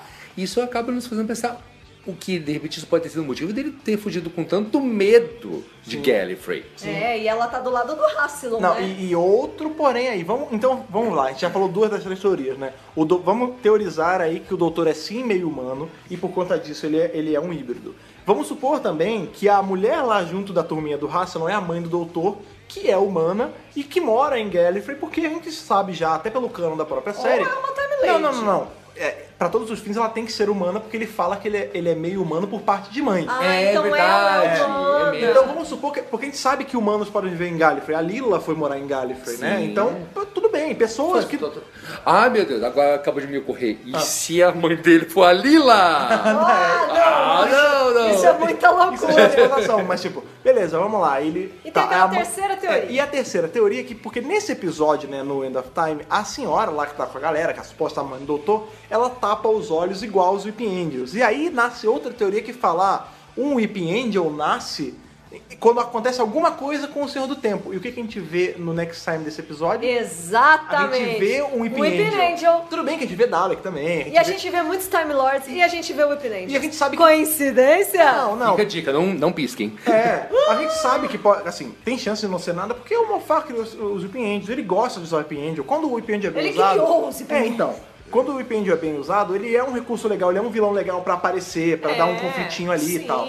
Mas pode ser isso, cara. Pode ser que a gente vai descobrir A origem a dos- origem do, de como nasce um. Weeping Angel, né? Porque foi até o que o Jeff falou quando ele tava assistindo. É, ah, se for realmente um Weeping Angel, faz até sentido se ele tiver algum, alguma relação com o Senhor do Tempo. Porque eles mexem com o tempo, né? Sim, eles jogam a pessoa de volta pra um ponto X do passado e a pessoa morre de viver uma vida toda, É, simplesmente. ela não morre, ela vive até morrer. Ela né? vive até morrer, Em exatamente. outra época, e eles usam a energia da pessoa pra se sobreviver. Se, É, pra sobreviver. alimentar. Se, se se alimenta- alimentam dessa Eles energia se alimentam residual, da energia né? residual do tempo da pessoa. É. É, uma, é uma possibilidade. Eu não sei se isso vai ser explorado, porque a gente fica pensando, né? Ah, olha, a gente tá jogando muita expectativa pra, pra- em cima de episódio de uma hora e cinco minutos. Então, é mas- mais que um episódio normal? É, mas a gente tem que fechar o arco da temporada. Então, só que o que acontece, e é o que eu venho falando desde o começo da temporada, essa temporada ela tá já na vantagem entre as outras, porque ela não é de episódio sozinho. Todos os É. episódios, em sua extensa maioria, tirando aí o, o Sleep No More e tal, eles são episódios duplos pra você ter mais área de manobra para as ideias. Pra tipo, poder trabalhar as ideias teve, melhor. teve uma hora que eu falei quando você assistindo o episódio, e é exatamente isso. Esse, esse finale, e isso tá, a gente até brincar, ah, o Mofá fez curso de férias, né? Porque ele pegou todas as coisas que ele errava e tá consertando. E eu acho que isso é uma das coisas, porque o Mofá ele tinha uma péssima mania de fazer finale em um episódio. E aí ficava uma- um samba do crioulo doido, porque ficava muita informação pra 45 minutos. Aí o que, que ele fez nesse? Ele não só dividiu a temporada toda em dois episódios, como no final ele transformou em três episódios. Sim. Então você tem. É, vo- semana que vem vai- a gente não vai ser apresentado a um, novo, a um novo problema. A gente vai ter só a resolução do problema de dois episódios, cara. Exatamente. É uma das coisas que eu falei logo depois que eu vi o episódio foi, caraca, o Mofá, ele não só fez um cursinho de verão, ele fez um cursinho de verão e se formou com honras, Não, ele cara. fez como doutor, ele fez Ele ganhou a medalhinha, a medalhinha de honra ao mérito da faculdade, entendeu? Não, ele foi isso- o melhor aluno da turma. De novo, eu nunca vou cansar de repetir isso. Essa temporada está sendo a melhor temporada da série moderna. Goste você ou não, cara. É, Aceite. Tem muita gente aí falando Aceita que... que dói menos. É, Exato, Lô. exato. Não, tem muita gente aí falando que, ah, desculpa por tudo que eu falei mal de você, Mofá. O que eu acho é o seguinte: o Mofá teve que errar muito pra conseguir acertar. Assim como o doutor. Exatamente. De repente, Olha esse lá. episódio é uma grande alusão É uma à, grande à vida de showrunner do. Mofá. É. porque a gente tem aí o Pandorica Opens Big Bang, que, meu, nem vou comentar. É, né? é, é um episódio complicado. Aí você falou do finale de um episódio que foi o Wedding of River Song, tipo, meu, um finale que não É. deu pra entender nada também, que você tem que ver Não, cinco é vezes. entendível, mas ele é, É é corrido. de qualquer jeito. É. É corrido, né? A gente tem aí o The Name of the Doctor também, Que achei. já tava melhorando, tava melhorando Mas já. foi meio corrido Não, também. mas tava melhorando já. E aí agora, bom, o Dark Water Death in Heaven Duplo. foi duplo, Já. mas assim, não chega nem perto, né, cara? Não, é porque esse episódio, não assim... chega nem perto da grandiosidade que tá sendo a nona temporada. É, porque é um negócio que você falou, a gente tá botando muita expectativa em cima só do finale, né? Do último é episódio mesmo. Hellbent. Hellbent. Só que eu não tô nervoso, sabe por quê? Porque realmente a gente, a gente tem muito elemento pra trabalhar aí, ó. O que, a gente sabe que vai ter? Tem Irmandade de Carne aparecendo Ah. aí. Tem o Weeping Angel, tem Dalek. Vai ter, a gente vai ter a volta daquele general lá que aparece na Guerra do Tempo. Isso, que é o tá do, do Team, Né? né? Fora as suposições, né? De que possivelmente Paul Magan ou David Tennant podem aparecer, aparecer. né? Sim, e se o Paul. Magan aparecer, vai ser a redenção dele. Porque o pessoal fala assim, não, ele falou um absurdo no filme dele de 96, agora eu falei, ah, e agora? Agora! É. Aceitem! É, esse, esse boato, né, de que o Tennant e o, o Magan estariam, estariam no finale da nona temporada, isso aí surgiu antes de estrear a nona temporada, a gente botou lá no site como spoiler e tudo mais. E assim, a gente não acreditou muito, que às vezes o cara vai no estúdio, foi fazer outra coisa, Tava né? só passeando. Agora, considerando essa história toda do híbrido, de que ele falar no final desse episódio de que ele é o híbrido, que é uma referência ao filme do Magan e tudo mais. Mas pode ser, a gente não, não É, tem certeza. e outra, muita gente também fala que. A, outra teoria que eu vou jogar aqui pro episódio lidar. Que o Valeyard veio do Mãozinha. É, tem todo esse lance. Tem né? a ver Porque- com o Tenant também. É. Tá começando a fazer sentido. Então, só que isso pode ser aquele lance da gente querer ver sentido só porque a gente sabe dessas eu, eu informações quero soltas. mesmo. né? Eu quero que eles vão. Não, mas eu acho que assim, vamos, sup- na- vamos supor na entre um milhão de achos, a pior das hipóteses, que não tenha Margan, não tenha Tenant, não tenha referência ao Valer, não tenha nada. Já vai ser uma, um finale do caralho já. Com Porque certeza. ele já tá. Dois terços dele já estão excelentes. Se mantiver o nível, né? Exato, exato. Porque A a, gente nota não caiu da semana passada. Outra coisa, a gente tem a Clara também, ela aparece de relance no episódio, ali É. no Next Time. E eu já li o reviewzinho, né? A sinopsezinha da Radio Times, que fala que a abertura do episódio é o doutor em uma lanchonete é, nos Estados Unidos. E ele encontra uma garçonete que ele conhece de algum lugar. É. E aí a gente lembra da foto da Diana Coleman na, na Radio Times, na revista Sim, Radio sim. Times, né? Foi que... no Dr. Magazine. Não, acho que Foi foi Radio Radio Times mesmo. Ih, agora você me confundiu. Ah, foi uma das que ela revistas, tá né? com aquela roupinha azul, né? É uma imagem que tá circulando aí, tipo, ó, ela tem que aparecer, ela tem que aparecer, E ela o que pessoal tá na gana de querer ver, né? E não é possível que não apareça. E ele está com a guitarra. Sim. E a foto de divulgação da, de Hellbent Aham. é, é ele com a guitarra na mão, tal. Tem o Elvis. É, inclusive é, um- é a mesma lanchonete do Impossible Astronaut. É, mas a gente não sabe se tem ligação porque É. é, Doctor Who utiliza o cenário e reutiliza. A gente sabe que já vai ter esse pedacinho aí. Então a gente sabe que não vai ser totalmente em Gallifrey o episódio. É. Então, você lembra que semana passada eu comentei que o episódio da semana passada tinha sido muito bom, mas ele era só uma vara de pescar? É. Que a vara de pescar sozinha ela não faz nada, ela só serve pra segurar um gancho. Eu acho que es- esse episódio ele é a linha desse gancho. Porque você vê que Que ele vai jogar o final. episódio em si, ele até, depois que a gente revê, né, ele é até meio repetitivo, né? Né, Literalmente falando, porque o que a gente tem é, é mais um lance de, do ponto A ao ponto B, indefinidas vezes, né? Ele vai do ponto A ao ponto B, aí ele volta pro A, aí B, A, B, A, B, A, B, A, B, A, Indefinidamente. Mas É. o bacana é que entre esses vários idas de A a B, depois percebe, oh, peraí, ele falou um pontinho um pouco maior do, do poema. E vai um pouco mais.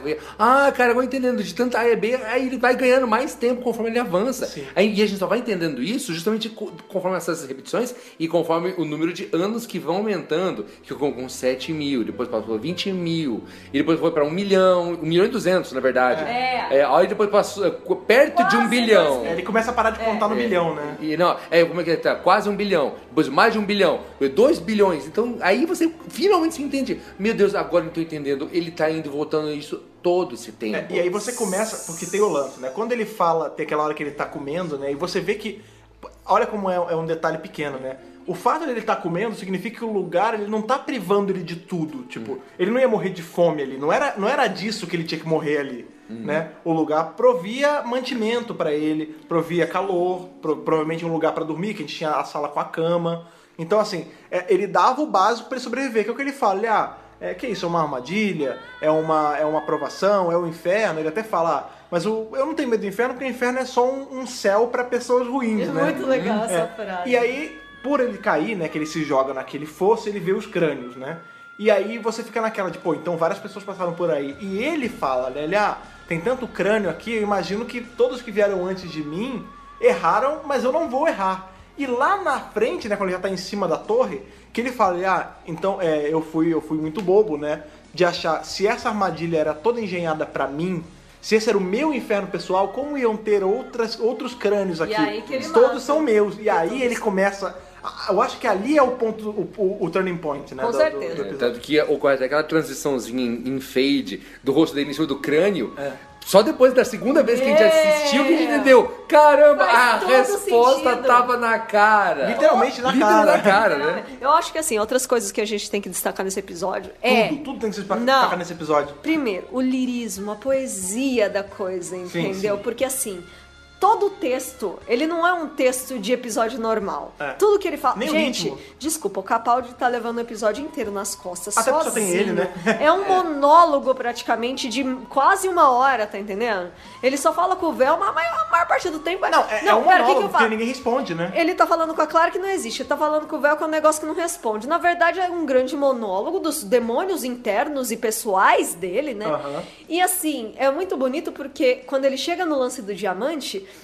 ele fala. Ah, Super diamante. O, é, os irmãos Greens, que aliás são legais pra caramba, né?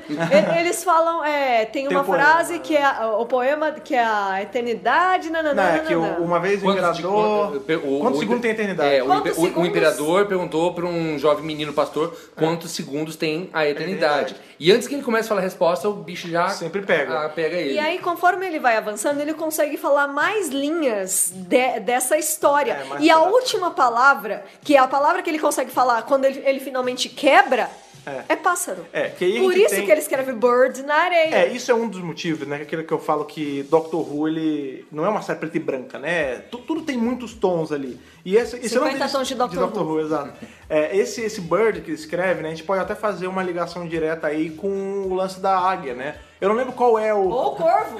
Não, não, não é corvo, não é corvo, é águia mesmo. É, eu não lembro qual é modelo, né? Qual é a espécie de, de águia. Mas tem uma espécie de águia que, depois que ela chega numa determinada idade, né? é, por exemplo, as nossas unhas e o bico das aves é feito mais ou menos do mesmo material. Por isso que ele sempre está crescendo. Queratina. É, queratina, exato. É, existe uma determinada fase na vida dessa, dessa específica águia que ela. As penas dela já não estão fazendo já aerodinâmica suficiente. As garras dela não estão mais pegando presa estão muito grandes. é. E o bico já não tá tão afiado quanto antigamente. Então o que ela faz? Ela primeiro ela arranca as próprias unhas, ela eh, tira no, no, no sabugo, sabe quando você corta a unha demais, fica só o sabugo? Então ela arranca do sabugo ali, aí ela pega, arranca todas as penas com o bico e depois ela fica dando com o bico na parede de uma montanha até o bico dela quebrar e ela ficar sem bico nenhum. Aí ela pega e vai pro ponto mais alto dessa montanha e fica ali até todas as penas nascerem de novo, a unha nascer de novo e o bico nascer de novo. E aí ela, aí ela vai viver a vida dela toda de novo. Óbvio que Gente. isso tem um limite, né? Porque Não, mas- É uma regeneração, praticamente. sim. É, é a sim. metáfora perfeita pro Exato. doutor. E é uma metáfora perfeita, perfeita para esse episódio, que é exatamente Sim. isso que ele faz, né? Ele vai o caminho dele inteiro, Ele ele chega no final, ele, se- É. ele, ele quebra, no caso ali, a mão, né? Porque ele vai socando, que não é uma boa, foi o que até o Jeff já falou e que eu tinha falado vendo o episódio. Maluco, só quem já deu um murro numa parede com raiva, porque ali ele tava no ápice da raiva e do medo e da adrenalina de tudo, sabe o quanto dói, né, cara? E a gente tá falando de uma parede de cimento, de concreto. Ali ele tava é, é, socando um negócio que, era, que é mais duro que diamante. Gente. Então ali você pensa que, porra, nos segundo, talvez até no primeiro, ele tenha já estilhaçado a mão toda, né, cara? É, você vê a dor na cara Você dele, vê a né? dor. E ele- O sangue saindo É, da mão, assim, Sim, cara. inclusive a gente viu Que até. dor, A gente viu em, em review antes do episódio que esse episódio ia ser bem visceral, né? Ia ter sangue, ia ter É, carne, né? é. A gente vê que tem uma carne espalhada no chão, no caminho. Não é para sangue. crianças. É, não é pra cri- uma criança que vê isso, realmente fica, fica Ah, assustada. primeiro que não entende, né? E segundo que dá um medo. É, eu acho que é, você falou um negócio inteligente aí. Tipo, a, a criança não entende. Uma criança, sei lá, dos seus 9 anos não pega. Porque esse episódio, ele não é de coisas Ele é abstrato, concretas. Ele é é. extremamente abstrato. Ele você é. pega, por exemplo, tem o lance da ave. Tem o lance é, do, da resposta estar enterrada é, numa cova, Uhum. dele ter que repassar todos os erros dele. Ele não tem. Porque Os assim, medos, se né? ele. São coisas adultas. Tem o lance Exato. da água mole em pedradura. Sim. Os crânios. Os crânios. É, nossa, é, é assim, é, é de um. Foi o que você falou, vocês vão um termo excelente. O lirismo, né? É de um lirismo que eu acho que eu nunca tinha visto em Doctor Who, cara. É No- bonito. E, e olha que é a gente. um pe- que- episódio bonito, gente. Foi o que falaram lá no nosso grupo. Dá um prêmio pra ele, dá um M, dá um BAFTA, BAFTA, dá BAFTA, qualquer né? coisa, porque merece. Merece, merece. O homem é bom. É, Peter e- Capaldi, e- que ator, caralho. E detalhe, você vê que isso, na verdade, mostra a força do ator, porque ele fez o que um ator de teatro faz. O ator de teatro é ele versus todo o público. Então ele tem que segurar a atenção do público pra si. E é o que ele conseguiu fazer na televisão, cara. Só ele, ele e mais ninguém. Não, e É. engraçado, porque a gente pega, né? Você falou do teatro, né? A gente. Não lembro em que época foi que a gente comprou o DVD da, do Shakespeare, do, do Hamlet, com o David Tennant, né? Aham. Porque, ah, não, pô, de do Tennant, é um baita ator, e Hamlet, né? Shakespeare, vamos, vamos comprar e assistir. E não é ruim, mas é extremamente verdade, cansa- a gente- cansativo. A gente ganhou de presente. A gente ganhou de presente? De um É, amigo muito querido. Isso, isso, eu não lembro direito. Enfim, a gente foi assistir. E o lance é que não é ruim, mas é extremamente cansativo. Você chega em em 20 minutos parece que tá vendo um negócio há 4 horas. Por quê? Porque é literalmente uma peça filmada. Então toda aquela linguagem é uma linguagem de uma peça de teatro. E você assistir isso na televisão, é, não, não funciona, né, cara? Eu posso fazer até um comparativo? Claro, claro. É, há duas semanas atrás, eu tive no show do Pearl Jam, né? Então a gente sente pela primeira vez o que, que é, por exemplo, você uh, ver um show ao vivo. Quando a gente está ouvindo esse show no nosso CD, DVD e tudo mais, quando o artista começa a fazer aquele solo, a gente ah, ai, começou a parte do solo, é um saco. Então ninguém tem muito Mas quando você tá no show, é diferente. Você tá sentindo aquele negócio, você tá vendo o cara ali solando na tua frente, é completamente diferente. Fala com você na tá hora, né? Fala. acontecendo naquela hora, Naquele é momento, inédito isso. e é único. Exatamente. Que é uma sensação que você não consegue sentir quando você vê na televisão. Sim. Então é totalmente válido para o que aconteceu agora. Sim, a gente vê, né? Foi o que você falou. É, é quase que uma linguagem de teatro, né? Porque ele, tá ele e ele, não tem ninguém. É ele quem tá assistindo só. E em momento algum o episódio fica arrastado ou fica cansativo. Não, Muito gente, pelo contrário. parabéns a toda a equipe, porque tudo tá muito bonito Sim. e bem trabalhado. E grande parabéns também para a edição desse episódio, Sim. porque ela fez toda a diferença, mesmo nas mesmas cenas, não é, mas aí fez você entender o que uma boa edição faz com um episódio. Não, e é tudo, é o conjunto da obra, a fotografia, a edição, é a direção da Rachel Talalay, que também dirige o Dark Order Death in Heaven. Tipo, cara, que, que conjunto da obra maravilhoso, sabe? é, não- Toda a equipe tá de parabéns. O roteirista, óbvio, o ator, óbvio, mas todo mundo. Sim, Todo mundo que fez acontecer e entregou um produto assim É, e aí. eu- excepcional. Eu até comentei, né? Caramba, pra quem assiste a série clássica, vê aquele começo mambembe lá com, com boom de microfone aparecendo, com papelão, com papel laminar, papel, papel laminado de cozinha, tipo. Você vê uma, uma obra de arte como esse episódio, aquela cena dele mergulhando, cara. O que, que é aquilo? E todo, todo o lance de, de fade in, fade out de câmera pra mostrar o crânio dele. E, e, nossa, cara, o próprio Tudo, véu. Todos o- os elementos, né? Sabe que eu acho que, inclusive, essa que é a graça, porque se você vê um negócio já começando grandioso, você tem a obrigação de continuar grandioso e isso é difícil. Nós tivemos como exemplo essa própria temporada que tive, foi grandiosa, grandiosa, grandiosa, grandiosa, aí de repente tivemos aquela tremenda queda, um Sleep No More, para depois crescer de novo. Então, se você já começa grande, você tá mais frágil. Ao passo que você começa pequeno, tosquinho e tudo mais, você vai aos poucos construindo a sua base. Cada vez ficando melhor. Então, ou seja, você não tem que fazer tão grande, porque você vai ter a obrigação de, do próximo estar melhor. O próximo pode ainda não estar bom, mas pode estar no mesmo nível, mas pior não vai estar. Então, essa que é a graça de ter começado esse Mambembe, porque depois de 50 anos se tornou essa coisa grandiosa. Não, e Verity Lambert e Sidney Newman, onde, é que você, onde quer que vocês estejam, tenho certeza que estão orgulhosos. Sabe quem né? eu fico pensando nessa hora que é quem tava lá quando a série começou? O, o indiano, qual é o nome dele? É o. Ah, Ai, o cara. Hussein lá. É, o Warren Hussein. O Warren Hussein, ele tá assistindo a série hoje. Ele- ele ainda Imagina tá vivo, a, a emoção que ele sente de ver um filho dele, porque a série é a criação dos três, Sim. né? T- Ter essa proporção, esse alcance e, e esse, e- esse trabalho é, super bem refinado que tem hoje, né, cara? Não, é E por que não dizer Nossa. também do que, se estivesse vivo hoje, seria centenário do nosso querido William Hartnell, que pegou amor por- pe- pela série. E, e imagina qual seria o orgulho dele de ver o negócio que ele criou com tanto carinho chegar nesse ponto, né? É uma pena, né? Que ele faleceu tão jovem. Ele faleceu nos anos 70, cara. Uhum. Ele não viu metade da, da Não, é. glória. Eu, eu né? acho que todo mundo que esteve envolvido já em, em qualquer momento, não precisa ser só na série clássica, pode ter sido Eccleston, pode ter sido Russell T, qualquer um que tenha, que tenha participado do Doctor Who até o dia de hoje, se viu esse episódio, deve estar de queixo caído, cara. E outra coisa que a gente acaba descobrindo como funciona, afinal das contas, é o Confession Dial, né? O disco de confissão do doutor, Que que, detalhe. tá aparecendo, ó, desde o primeiríssimo episódio. E aí a gente fica se perguntando, peraí, ele conseguiu ele agora? Porque o legal de todo esse episódio, de toda essa armadilha, de todo esse lugar gigante, mar, castelo, mil portas, mil saídas, Mil tretas, mil tretas. e aí na hora que ele passa pelo portal e ele chega em Gallifrey, o negócio vira um disquinho. Não, é, é só, é, sim, isso é, isso é muito importante. é só um detalhe que a gente esqueceu de falar, Ah. que quando ele vê o muro a, a suposta primeira vez, na primeira vez, aliás, que a gente vê o muro, tá escrito home, né? E a, a gente pensa logo, quer dizer, a gente pensou em, em Gallifrey, né? Não, eu pensei em Gallifrey. É, mas, por exemplo, também você podia ter pensado na própria Tardes. Eu acho que Ele o doutor, pensou o na doutor Tardes. pensa na Tardes ali, porque Uhum. a Tardes é o que ele até fala lá no, eu acho que é no War Games, se eu não me engano, que ele fala, ah, a Tardes é minha casa. Pelo menos é, é a minha casa desde que eu saí da minha outra casa. É. Então, assim, só que não, né, cara? É, é- essa É, é luta... a, é a- é a casa mesmo. É a casa mesmo, é home, não é nem casa, é, é o, o lar, né? O local de Planeta- origem, né? Planeta natal. É, e aí você vê, né? Home Planet, exatamente. Exatamente. Você vê que ele vai, ele fica 2 bilhões de anos socando a parede até conseguir, e quando ele dá o último soco, vem toda aquela luz, né, cara? Que é o portal. Sim, e- Ele passa pelo portal. Niki, ele passa pelo portal. O Confession Dial pum,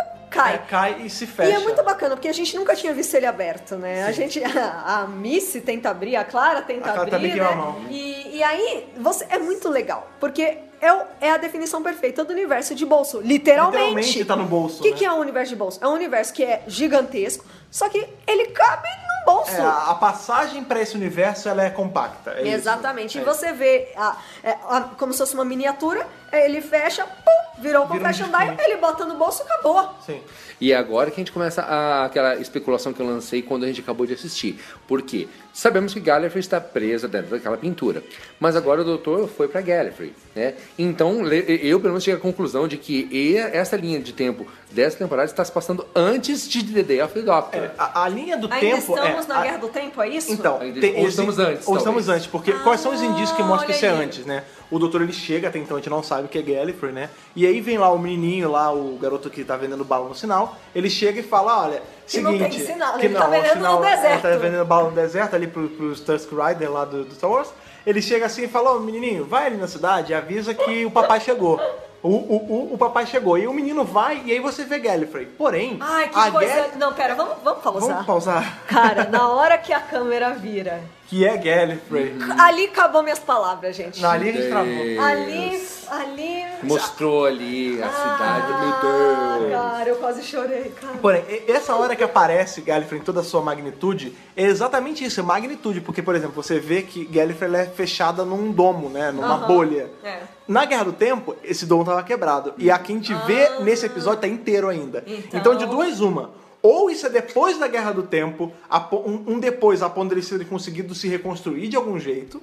Aham. Ou isso é antes de quebrar. Então é antes da Guerra do Tempo. Pode ser antes da Guerra do Ou Tempo. seja, nós temos a chance de ver no próximo episódio All 13. Sim, Yeah! porque esse episódio. Porque e isso, de novo, é muito, muito legal É o porque. momento que estamos esperando. Porque isso vai linkar três histórias diferentes, né? Porque a gente tem no End of Time, né, que a gente vê o Haslam e a galera dele aparecendo na Terra ali, com aquela treta com o mestre e com o décimo, blá blá blá. Aquilo ali, aquele, na linha do tempo do Haslam e da galera dele, aquilo tá se passando durante a Guerra do Tempo. É o último dia É da o último Guerra do Tempo. Exatamente. Enquanto a gente tá vendo os eventos do Day of the Doctor, o Hasselon lá com a galera dele tá indo pra End of Time. E em Day of the Doctor, a gente vê o momento do Walter Team que a gente nunca viu essa cena E com o que Capaldi. também é o último dia da Guerra do Tempo, só que em outro local. De outra perspectiva, De né? outra perspectiva. E agora, talvez, a gente não tem certeza, a gente vai ter a chance de ver isso na no ponto de vista do Capaldi. Sim! Porque diferente de todos os outros que apareceram no Day of the Doctor, que é do 11 pra trás, tudo aquilo é- é do 11 pro passado. É. E o Capaldi tava no futuro. Então, será que a cena em que a gente vê o Walter Team, né, que vem, a gente vê o Intensifies, né, a sobrancelha, será que isso não é quando o Capaldi recupera a tarde dele? Porque a gente sabe que ele tá sem tardes. Ele tá sentado. Em algum momento ele vai ter que pegar de volta. ficou em Londres, né? Então, mas a gente não sabe se, por exemplo, ele pode ter alguma coisa em Gallifrey, sei lá, que é um homing device. Ele aperta e a tarde materializa em Gallifrey. Inclusive, outra coisa que a gente tem que relembrar é esse recurso já foi usado em Wits Família, que ele reconstrói a TARDIS a, a partir do Sonic Sunglasses, mas a gente tem a Shielder, que a Shielder é pau mandada dos Time Lords. É, a, é, na- a gente não tem certeza. Eu né? acho que toda a trap que ela setou pro Doutor ali em Face the Raven, Uhum. cara, ela tá mancomunada com eles. Pra mim não tem outra É. explicação. E ela apareceu no Next Time, Isso gente. pode até levar a gente, porque a gente vive falando, né, que a temporada, ela tá, ela tá remetendo à série clássica, os episódios estão com mais cara de série clássica, tem mais elementos da série clássica aparecendo com mais frequência. É. E esse lance, esse detalhezinho de, ah, é um povo, uma- é uma galera mancomunada com os Senhores do Tempo, são os Senhores do Tempo fazendo alguma coisa. Isso é muito série clássica. Se a gente vê, ou por exemplo, o mestre fazendo aliança com o Dalek, isso a gente viu lá em Witches Família. A. Missy eh, fazendo joguinho com o Dalek. Esse lance da gente ver Senhor do Tempo aparecendo, tipo, mandando alguém fazer alguma coisa. né? A gente pode até lembrar do próprio arco lá com os Guardiões, o Guardião Preto e o Guardião Branco, que eles estavam meio que amando do Senhor do Tempo para regular a chave do tempo, né? E, e, cara, são, são uns detalhes que tem tudo para dar certo se for usado, entendeu? Outra coisa também muito legal que é, é referente ao lance do disco de. Eu ia falar disco de duelo. Ao disco de confissão. É que quando o doutor consegue quebrar a parede lá de hiper ultra diamante, que ele, ele soca a última vez que vem a, a luz do outro lado do túnel, né? Que a gente pode até ver que é a luz no fim do túnel mesmo, porque é o que salva ele. Porque de todos os pontos, o único em que ele não morre e volta pra se teleportar é aquele ali. Sim. É, quando o véu se desfaz, o que sai de dentro do véu são engrenagens. Então você pode você pode ver que tipo é o véu ele é o próprio tempo, né? Sim. O grande inimigo do doutor em toda essa quest dele dentro do- dessa prisão é o tempo. o próprio tempo. Não é um monstro de, de- de olhão, sabe? Não é o Ipin Angel, não é Dalek, não é é o tempo, cara. É, é exatamente igual aquelas quests de videogame onde você tem X tempo pra fazer tal coisa. Se você não cumpre no tempo, ah, não, game over. Então começa de novo. Sim. Então realmente foi o próprio tempo mesem Sim, é, certeza. é- é- inclusive se eu fosse se eu fosse fazer um comparativo desse episódio com algum jogo de que eu já joguei, seria um Chrono Trigger, né, cara? Chrono que é Trigger. que é um episódio, que é um jogo, aliás, que ele usa a viagem no tempo e o aspecto do tempo como um todo, né? Tem aquela sala em que o tempo não passa, que é onde fica o Baltazar, né? Tem a própria nave que tá trancada. Cara, esse episódio é justamente isso, é um lugar onde o tempo não passa, mas passa.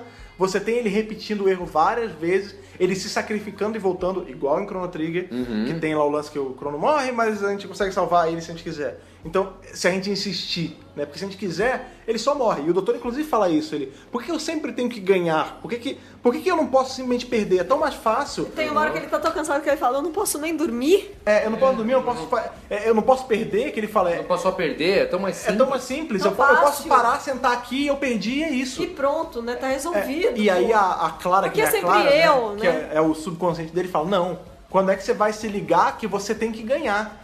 E aí que ele começa, né? Que ele, que, ele fala que realmente, tipo, desistir não é uma opção, né? É vo- É você, se você para quando tá Inclusive, difícil, tem você tá até- sendo derrotado, né? Tem até aquele momento bonitinho, né, da Clara, ele, ela pega assim no rosto dele, é um momento singelo, até que ela fala, tira a bunda daí, seu velho. É, tira essa bunda magra Tira essa e bunda vai daí trabalhar. e Levanta vai e ganhar! vai ganhar. Maravilhosa! Cara, isso devia ser usado pra palestras motivacionais, Com né, certeza. É, Dá, dá pra usar, cara. Em dá vez de usar. ficar ali reclamando da vida, fazendo mimimi, levante a bunda da cadeira e faça. vença. É. Outra coisa que me lembrou agora que é um episódio adulto, que é o lance da morte da Clara, você vê que o doutor está claramente em luto. Claramente. claramente Ah, em entendi, luto. entendi. Ele tá na fase da raiva, né? Negação, raiva, tem as fases do luto e tal. E assim, todo episódio, ele fala claro o tempo todo. Ele, quando ele conversa com ele mesmo, o monólogo, é a Clara, né? Isso te leva até a pensar se ele já não tá chegando meio que na beira de uma loucura, né? Porque ele fala a primeira vez, ele, quando ele abre a porta, ele, ah, é, tem um jeito de abrir portas, aqui, tá vendo, Clara? Aí ele olha pra lá, não tem ninguém. Ele, ah, eu ainda consigo. E ele o É. tempo todo se refere ao nada como a Clara, né? Que foi a conclusão que ele chegou quando ele foi pela terceira vez, pausou o jogo, foi pra dentro da tarde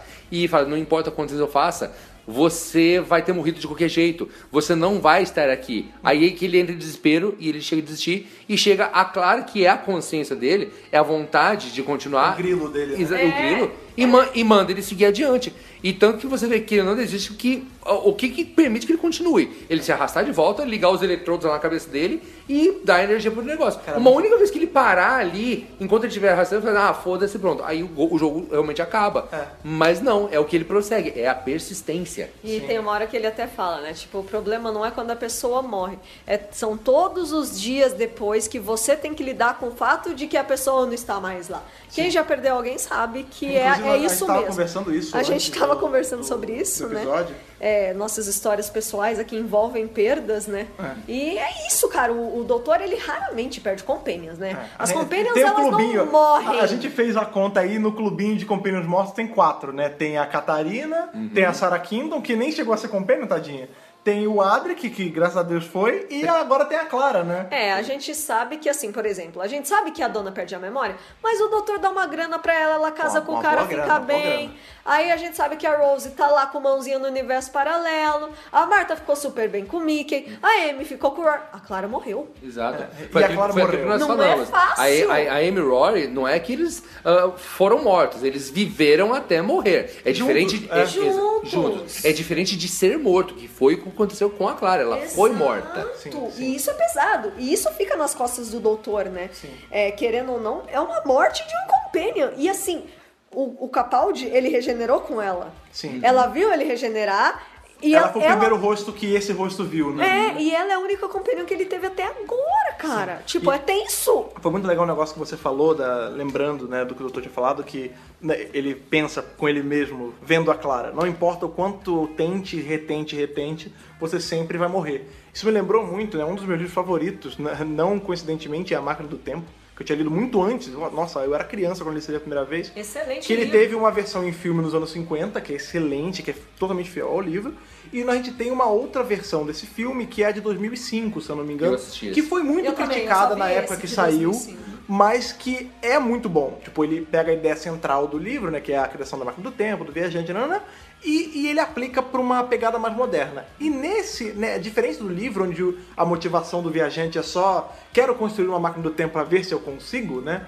No, no filme de 2005, a motivação dele é que a, a noiva dele morre, então ele faz essa máquina do tempo para voltar e salvar ela. E toda vez que ele tenta salvá-la, ela morre. Em situações diferentes, ela sempre morre. E aí ele se. É, o um negócio ponto ele- fixo, é, né? E é o negócio que ele fala, ele é, não importa o quanto eu, ten, eu, quanto eu tente, se eu voltar pra trás, você sempre vai morrer. Eu tenho que ir pra frente, eu tenho que seguir pra conseguir superar a sua morte e aí seguir com a minha vida. Outra obra que também é, pega muito isso é Efeito Borboleta. Sim. Porque realmente toda vez que ele vai pra trás, ele conserta uma coisa e estraga outras duas. né? Então é terrível. e o pior tudo é que ele vai tomando toda aquela sobrecarga de quem já viveu mais anos do que a- o próprio corpo está indicando. Mais vidas, né? Exatamente, que mais ou menos o que o doutor fez, só que a- ao nível mortal. Aí chegou o ponto, né? Bom, quem não viu o filme, spoiler, né? Pô, spoiler de um filme que tem mais de 10 anos. É, mas, mas- mas vai saber, né? Pô, daqui a pouco eu não vou nem falar que Jesus morre e que ressuscita, né? É, mas é que não teve na novela ainda, né? Pois é, né? A, Re- a Record não fez A ainda. Record não né? fez ainda, Né? Mas é, é o ponto que ele chegou, sabe? De tanta tentativa e erro, ele chegou à conclusão mais é, terrível de que o problema era ele. Sim. Então que ele não poderia conhecer a garota que ele tanto amou. Então o único jeito de ter o mínimo de perdas possível é ele não conhecer a garota e seguir dali, vida. a- É. dali adiante, sabe? Bom, aí a gente volta pro arco da temporada, que teve muita gente que falou, ah, qual é o arco da nona temporada? Eu não tô pegando. Não, Bom, inclusive quem falava mal da temporada usava isso como, como desculpa, como se você precisasse ter um arco permeando toda a temporada pra temporada ser boa. né? De qualquer Mas, forma, sempre tem o arco permeando a temporada, sim. Sim. E o arco dessa temporada foi o híbrido, né? A gente tem a promessa do híbrido lá em Witch's Família. O doutor passa a temporada inteira tenso, Tema, tenso com, Com C M, C cedilha. cedilha. Porque toda vez que vem um negócio, a Schilder é um híbrido, a Osgood é um híbrido, ai caralho, um Esse híbrido. cappuccino é um híbrido. É, o, o barrato do Met Your Mother é um híbrido, da- né? Meu Deus, tô fudida, é um híbrido pra lá, um híbrido pra cá. E nesse episódio a gente descobre que não só o doutor sabe exatamente quem é o híbrido, como ele está escondendo isso de todo mundo o tempo todo e também que é ele. Sim. Cara, Exatamente. Agora, essa mensagem vai pra você que vai estar ouvindo esse cast lá pelo ano de 2030. Pra você vai ficar bem fácil você baixar a temporada inteira e assistir um episódio seguido do outro, igual a gente já fez com as temporadas anteriores. Mas pense que pra nós que estamos acompanhando isso semana após semana é tenso demais. eu não Porque a gente, é, a gente é obrigado a reter essas memórias e falar assim, não, peraí, eu lembro, eu lembro disso. Inclusive, isso foi uma coisa que, enquanto tava tendo episódio, além da minha taquicardia pelo, pela, pela ideia do episódio, né? Que esse isolamento, essa sensação de pequenez, né? Isso tudo me deixou A muito ofegante, toda, né? né? É, foi um lance seu, caralho, esse episódio vai acabar e vai me deixar uma porra de uma ponta pra semana que vem. Caralho, são sete dias, cara. a única coisa boa de tudo isso é que a gente vai ver David Tennant no meio desses Ah, sete mas- dias. Sim, sim, isso é uma, essa coisa É, muito boa. foi. Mas ter que esperar sete dias pra conclusão, porque, cara, não é um, não é dois, não é três anos, cara. Ah, outra- São muitos anos, são dez anos esperando o Gallifrey voltar, cara. Bom, vamos deixar aí um recadinho rapidinho agora que a gente falou desse assunto. Na semana que vem, eu e Fred estaremos na CCXP quinta e sexta-feira. Então, sábado a gente tá aqui em casa acompanhando o finale junto com vocês. Sim, sim, sim. Igual hoje, normalmente, se você vai pra CCXP, à noite você vai lá pro nosso grupo, vai baixar, né? A legenda do TOS vai sair no outro dia e junto com o nosso podcast também, mas a gente vai estar aqui acompanhando o, pod- o- episódio Sim. no streaming. É, e na. Nossa, vai E ser na complicado. ansiedade louca, Sim, né? sim. Sniff, eu estarei na CCXP. Ah, que chato, Ai, que né? chato. Eu gostaria de estar nessa CCXP, mas por outro lado eu tô muito feliz de, de ver o Não, episódio porque, na porque hora. cada segundo de espera, eu entendo por causa- o porquê do seu sniff, porque cada segundo de espera pra esse episódio é, tá doído, cara. Nossa, pela Porque- pessoas que estão vendo na sequência aí, vocês são muito sortudos, porque a gente tá É, Se você, na se você tá em sofrência. 2030, né, como o Jeff falou, e tá ouvindo a gente, ouvindo o episódio, você é uma pessoa, eu tenho inveja de você, mas eu também não tenho. Porque se teve uma coisa que eu aprendi com a vida, né, com os meus erros, assim como um doutor, quando, quando eu era mais novo, eu tinha uma, eu, até hoje eu coleciono quadrinho, né, mas eu tinha muita mania de, eu colecionava, eu vi que começava um arco, sei lá, do super-homem. Aí eu comprava e não lia.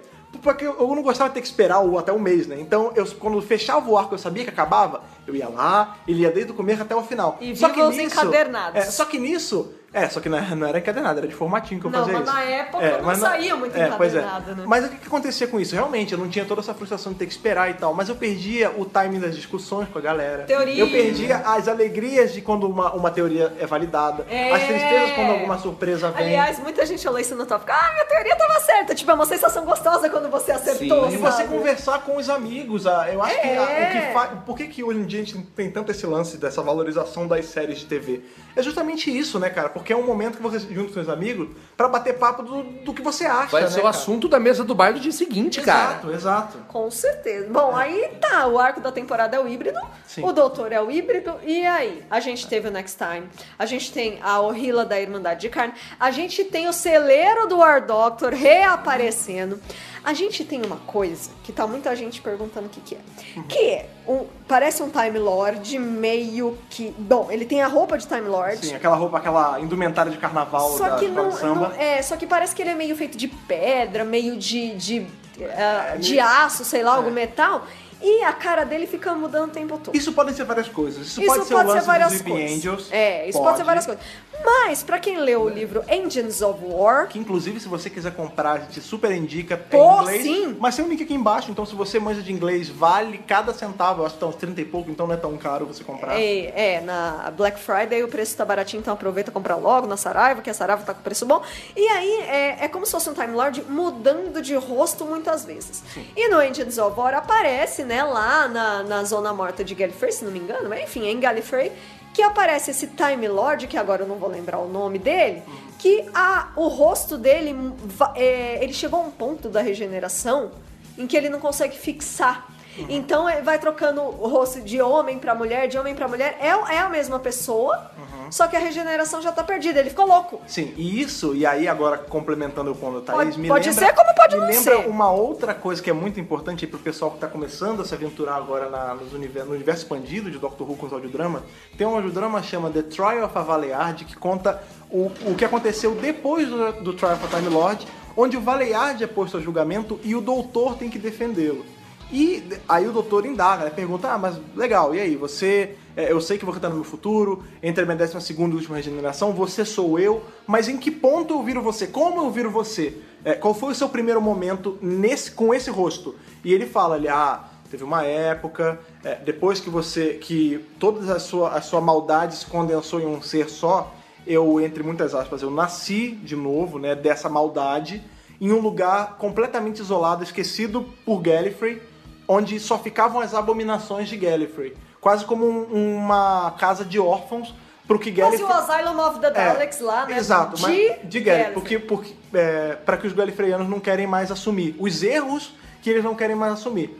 E o único amigo que eu fiz lá foi um cara que já estava louco, porque ele quebrou o limite de regeneração dele da pior forma, e ele não ele enlouqueceu e por conta da loucura ele não consegue, ele não conseguia parar em uma encarnação. Então ele o tempo todo ficava, ele mudava de rosto o tempo todo, ele era homem, ele era mulher, ele era velho, ele era novo, ele tinha voz Talvez grossa, voz o mesmo fina. ser. E em, em Doom Coalition, que é o novo áudio do oitavo doutor, o vilão de Doom Coalition é exatamente isso, chama o 11, né, The Eleven, que ele é um senhor do tempo que quando ele chegou na 11 primeira regeneração, ele enlouqueceu e ele começou a variar entre todas as encarnações. Uma hora ele era o primeiro, uma hora ele era o quinto, uma hora ele era o segundo. Ele era o 11 e o 10, o 9 e o 8. Ele era assim, ele ficava rodando. Então, tem esse lance de que alguns senhores do tempo enlouquecem a ponto de não conseguir controlar mais a, a- esse, a mudança de face. Exatamente. né? E aí tem coisas aí que, pô, se você for, for pensar, dá pra trabalhar, dá pra ser explorado se Gallifrey de fato voltar. Porque um dos meus medos Hum. é o seguinte, a gente tá vendo Gallifrey, a gente vê que tem o soldado lá de Gallifrey que tá meio puto com o doutor, você vê que inclusive tem um pelotão de fuzilamento Sim. pro doutor. Tem um paredão pra é, ele. E, inclusive tem uma energia de regeneração lá que eu vi. É, ele- no, no Next Time o cara fala, a gente tá sentindo uma energia de regeneração. A gente fica em aberto, será que o Capaldi vai regenerar?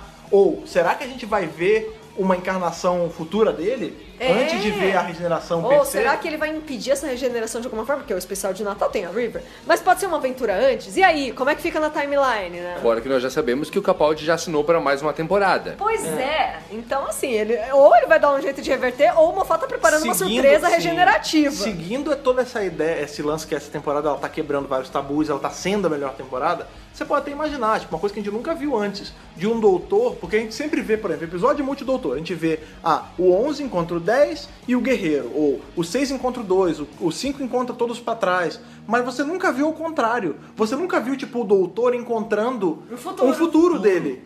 Já imaginou se nesse episódio ele, ele é ajudado por alguém, a gente descobre que esse alguém é, é o 13? É, porque se a, gente Ou para, depois. se a gente para pra pensar do ponto de vista, talvez, dos doutores mais velhos, se a gente pega meramente o Tree Dog, que foi o primeiro disso, o Hartnell viu seus dois futuros seguintes. Então é totalmente válido. Claro, Então, mas a gente nunca é teve. possível. É. Exato, já aconteceu, mas a gente nunca viu da perspectiva do doutor passado. É, do doutor da época. Da A, a- vez. a gente Da sempre vez. vê do doutor da vez. E se dessa vez for do, o doutor da vez vendo o que vai vir depois? Cara, isso ia ser muito legal. Isso ia ser muito porque legal. isso ia ser muito legal por Inédito. dois, inédito e ia ser legal por dois motivos. Porque a gente já ia saber quem ia vir. Já ia ter uma confirmação de um ator.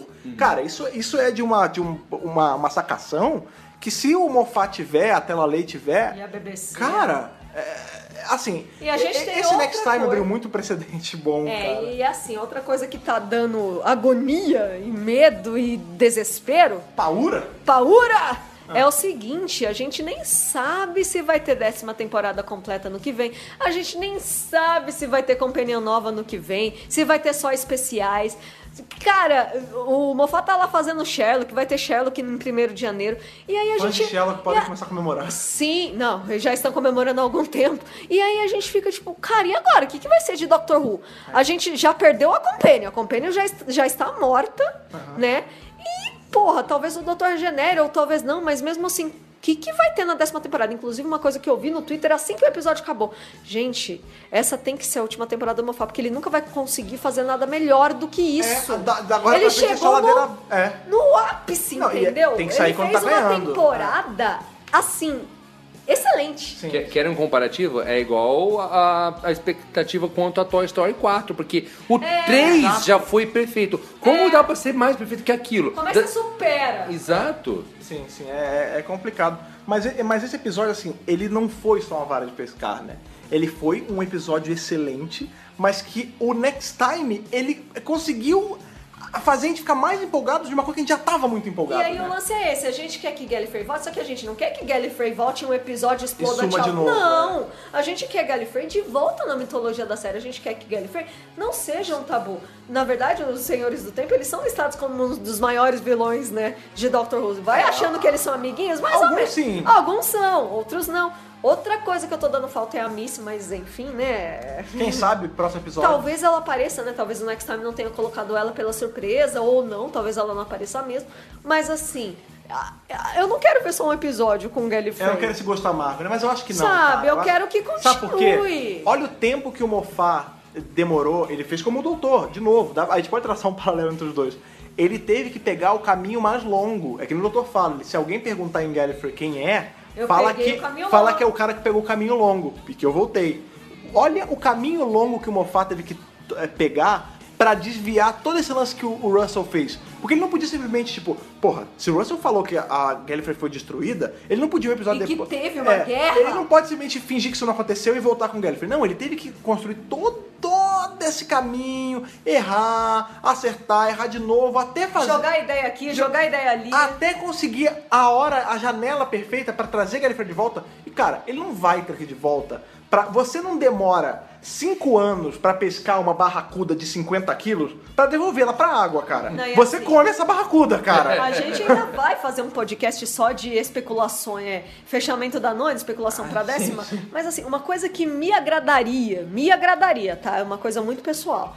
Se vamos supor, é, ter. Décima temporada, joga pra frente e em vez disso, em 2016, você faz uma série de especiais como, Como houve em 2009. 2009. Então Sim. você faz um especial de Páscoa, você faz um especial de Natal e você faz dois especiais de Ano Novo. Você teve quatro especiais, você pode trabalhar a história de Gallifrey em quatro especiais com o Capaldi sem uma companion. É, inclusive- Você, inclusive, nem... Pre... Ó, o Moffat tá ocupado com o Sheldon, não vai, não vai ter cabeça pra encontrar uma companion nova agora. Joga essa decisão pra frente, faz quatro especiais que não dá tan- tanto trabalho como uma temporada inteira, libera os atores pra fazer outras coisas, que o Capaldi já falou que tá meio cansado, que é cansativo mesmo, e 2017 você faz uma temporada a décima. Um negócio que eu acharia muito legal se eles fizessem isso, é, eu acho que é meio inviável, mas um dos meus sonhos mais loucos é, é isso que acontece.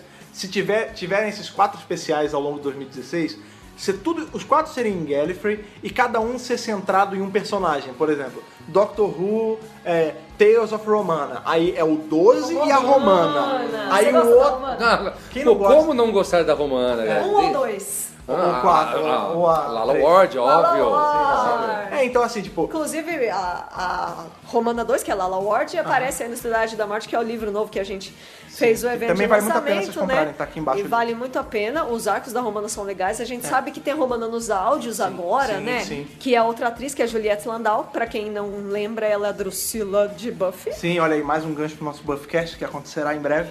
Além da Romana, quem mais? É, então, poderia ter, sei lá, um que, que é o doutor e a Romana só. Um que é o doutor e o Drax, que é o, o cara que é o mecânico. Um que é o. A ele, Lila. É ele e a Lila. Ele e o Braxiatel, que é o irmão dele. Sim. Ele e o monge, talvez. A Ômega. Alice. Ou a Alice. Miss, o- Ômega, nossa, Honey. Han, é. Honey, Honey, que também a, a atriz, né, a, a, a Kate O'Mara faleceu tem uns dois anos. E quem assumiu no lugar dela foi a Siobhan, alguma coisa, que É, tá fazendo nos os áudios. áudios. E que eu escutei o áudio dela, tá fazendo um ótimo trabalho. E ela é atriz, atriz de, de TV mesmo também. Aham, então ela daria sim, uma, sim. uma excelente Honey em É. tela. Ou se eles não quiserem usar os atores de áudio, usem outros atores. Não, mas o lance é, eu acho que se, se eles quisessem fazer uma Apenas temporada. tragam eles de volta. Se eles quiserem fazer uma temporada toda em Gallifrey, eu acho que não ficaria arrastado. Teria pano pra manga. Ainda mais se forem só quatro episódiozinhos. E sabe? eu acho que é importante trazer Gallifrey para as novas audiências, né? Sim. Porque assim, tem muita gente que ou não tem saco de ver a série clássica, ou não tá legendada em português, ou sei lá. Querendo ou não, você mostra o que que tem em Gallifrey, sabe? Você fica ouvindo a Romana. Quem é Romana? Quem é a Honey? É é um negócio Susan, tão... é. Tipo, traz de volta, sabe? É, pois De- é. desmistifica, entendeu? É, desconstrói, ou, cara. Ou, vamos supor, o Moffat ele gosta de falar, ah, nós gostamos de olhar pra frente. Então cria novos Time Lords e Time Ladies. Então, só que é aquele lance, Aumenta né? Você a não, mitologia. pode, você não pode só olhar pra frente, senão você cai. Você tem que olhar pra trás e, e- É, e, e aprender. Porque a parte de trás é a base. Exato, exato. Você não pode Então. construir uma pirâmide de cima, você tem que Mas ir ele por baixo. pode, ele pode criar um novo Time Lord, Ah, uma nova pode, Time pode, mas pra Então, assim, a- não, mas a questão não é essa. Eu a questão entendi, é eu trazer entendi. Gallifrey. Entendi, entendi. É, o importante aqui é essa entidade mística na série moderna que é Gallifrey, né? E eu acho que no final das contas, a mensagem que a gente passa, claro, é, a chance de chegar no ouvido de um mortal é quase impossível, mas de chegar aí, que está chegando em cada um de vocês está ouvindo no trabalho, ou em casa, ou no caminho para casa, enfim, é, é Na que escola, na escola, onde seja, na escola não, espero que você preste atenção na aula, na faculdade também, mas no caminho, nos, nos translados, é, é que assim como a Clara falou pro doutor, né, tipo, tira a bunda e faz, Tira a bunda da o que a cadeira. BBC tem que fazer com o Gallifrey é exatamente isso. É como diria Shia LaBeouf, just do it. Yesterday you said tomorrow, so just do it, Don't cara. let your dreams be É, dreams. tipo, ontem você falou que ia trazer Gallifrey de volta. Só que hoje você não tá trazendo de volta, então traz de volta, cara. Não, e traz e deixa ela ficar, e né? deixa, exatamente, cara. E Que é, é o que tá me dando desespero, é isso, que só falta um mas, episódio e a mas gente esse não sabe o desespero futuro, de né? novo, pessoa de pouca fé. Você, você, você, você é, é Jó ou Ló, que é o de pouca fé? Eu nunca sei. Jó, sei Acho que é Jó. Jó, É o- Jó, é. é, homem. Você é Jó, você tem pouca fé, porque quando Gallifrey tava voltando, você, ah não, sumiu de novo. Não, espera que volta. E voltou, cara. E voltou. E assim como Gallifrey voltou, o que volta também, volta todas as semanas, não precisamos demorar bilhões de anos pra isso. O que volta toda semana, depois de vermos o episódio duas vezes, gravar nosso podcast, é dar essa notinha, a notinha que, é- que, vai, que vai sumarizar todas as sensações, que vai ser o véu, cara, de- de- da, nossa nota. Que a, a nossa nota de Hartnell, a Capaldi, ou no caso desse episódio, pode ser algo muito além, porque meu Deus, que episódio maravilhoso. De Hartnell a Capaldi de 1 a 12, pra esse episódio, né, cara, que é, que é Heaven Sent, que, que realmente, cara, foi um episódio enviado dos céus, que, que, só, que é um trabalho divino, cara. Anjo, anjos cantam esse episódio, cara. Até o Ba- Weeping Angels canta. é, bar- bardos fazem, fazem canções sobre esse episódio tão magnífico que ele foi, cara. Então eu vou perguntar pra você, Jeff Hayduk, nosso convidado, cosplayer de mão cheia, faz o War Doctor, todo mundo te conhece, escritor com um livro maravilhoso. É, cara, Desenhista. É, desenhista, tudo, cara. Essa pessoa de mil maravilhosa que nós amamos. Qual sua nota de Hartnell Capaldi pra esse episódio e o porquê? Dê pra gente a sua justificativa, até pelo, pelo seu viés de escritor, ele, ele, ele de- em, em roteiro falando, né? Como esse episódio foi aos seus olhos e qual a sua nota pra ele? Tá, a- a- vamos colocar da seguinte forma, então. Esse episódio é de uma magnitude tão grande que até o limite de nota 12 já está pequeno, Tá sabe? pequeno, não, Né? não dá, não Então- tá dando conta. Exato, sabe? Então agora nós vamos quebrar a barreira de 12. Você vai quebrar esse diamante. Vamos quebrar esse, esse diamante na muquetada, sabe? E vamos colocar assim um 12,8 que eu coloco que é Capaldi com terno vermelhinho e botãozinho vermelho aqui, a botadura vermelha. Tamanha magnitude disso, porque tem que ser este Capaldi para representar o quão grande isso foi. Ele chegou chegou ao meu Então limite, é, é o cara. Capaldi em Heaven Sent. Capaldi de Heaven Sent. Então, então, então, então não é o- nem o Capaldi com roupa vermelha, já é o Capaldi com, com a bilionésima roupa vermelha, A né? Porque ele é um Capaldi que já passou 2 bilhões de anos socando a parede, já teve a roupa rasgada, queimada, pisada, tudo. É esse Capaldi já calejado dos erros, Uhum. mas que conseguiu chegar ao, final do, da da quest, né? Exatamente. Então, essa é a quebra de parede do limite 12 e vamos para 12,8 para este episódio maravilhoso que foi Heaven Sent. Sim, e como eu acabei, eu falei aqui, né? O, o Jeff, ele, é- ele é escritor, ele tem essa, essa saga dele que tá no seu primeiro livro, que é o Flores de Sangue, né? Isso mesmo. É, que inclusive eu, eu comecei a ler essa semana e é muito bom. É, inclusive, a gente vai deixar aqui o link para se você quiser conhecer, comprar, porque vale muito a pena, é muito legal. Mas você como escritor, cara, que- que- como, como é a sua visão do como esse episódio foi construído? Porque assim, é, eu vejo, eu dou minha opinião, mas eu não, eu não tô na área. Né? A, gente já teve, a gente já teve podcast com o Bárbaro, que trabalha com direção, né? E ele sempre dá o viés da direção, A do, do corte também, de câmera. né? A Petra, exatamente, que já tra- que trabalha com roteiro. Então a gente queria saber de você. Tipo, que você já- como você escreve, como você vê isso aos olhos de um escritor. Agora o Jeff escritor. Uhum. Olha, é, é nessa hora que eu vejo assim o quanto que de repente deve, deve ter tido de ideias boas ou não que foram consideradas, desconsideradas, descartadas, até chegar a este ponto. Eu digo assim, é, novamente... Processo criativo. O processo criativo. E fora que mesmo que você tenha esse bando de ideias boas, é, novamente vou traçar um paralelo parecendo com o videogame. É, escrever um livro é a mesma coisa que escrever um roteiro e tudo mais de, de um seriado. É igual você jogar Tetris. Conforme as peças vão descendo, vão se encaixando. Às vezes tem umas que tem que colocar um pouco lado, um do outro, vão ficar uma falha, uma falha aqui, outra ali, mas a hora que chega no topo, termina. Então tem que passar para diante para a fase seguinte. Então, ou seja, e mesmo essas peças, que vamos colocar cada peça como um elemento da história, tem que ir se encaixando com perfeição, porque senão o negócio vai ficar sempre mais ou menos, vai ficar com uma falha aqui, outra falha ali, e elas têm que ter muita coerência entre si. Então eu acho que esse episódio teve um polimento assim inacreditável, sabe? Que inclusive tem, é, acho que dá até mesmo a cara do andamento dessa temporada. Pra você ver que o negócio foi tudo muito bem amarradinho, muito bem assim construído, sabe? Teve uma pequena queda no meio da temporada, mas depois novamente chegou a subir. Então eu fico imaginando o trampo que foi você passar horas na frente do seu computador, do seu caderno, do que que seja, olhando pro seu copo de café pensando como que eu vou ligar isso a isso. Isso vai uh, ser coerente de colocar nesse ponto da história? Isso eu posso jogar adiante? Isso eu posso Você sabe descartar? que eu vi uma entrevista do Moffat do ano passado, ainda estávamos na oitava temporada, que ele falou: Eu já sei qual é a ideia pro finale da nona. Então você vê o tempo que ele tá você maturando, vê né? que essa ideia ela já vem sendo construída há muito tempo, que foi o encaixamento todo que você tá falando, das pecinhas. né? Exatamente, que é inclusive como eu estou tratando meus próprios livros. Eu sei exatamente como que meu, meus livros vão terminar, sabe? Então, ou seja, eu tenho o começo e eu tenho o final e eu tenho alguns pontos no meio. Agora eu vou começando ali também de preencher esses espaços, Você sabe? tem ali a guia, né? O fio de prata e você vai só preenchendo o resto do Exatamente. Mas nada muda o fato que depende se eu achar que é mais coerente, um ponto que eu já estabeleci que tá, tá feito. Eu achar, não, acho que vai ser melhor mudar enquanto eu não chego no final, então beleza, eu mudo para um bom momento, para depois jogar essa ideia um pouco mais pra frente, pode ser que sirva melhor. Então é uma, um trabalho de organização de roteiro, de ideias, que, nossa, enlouquece.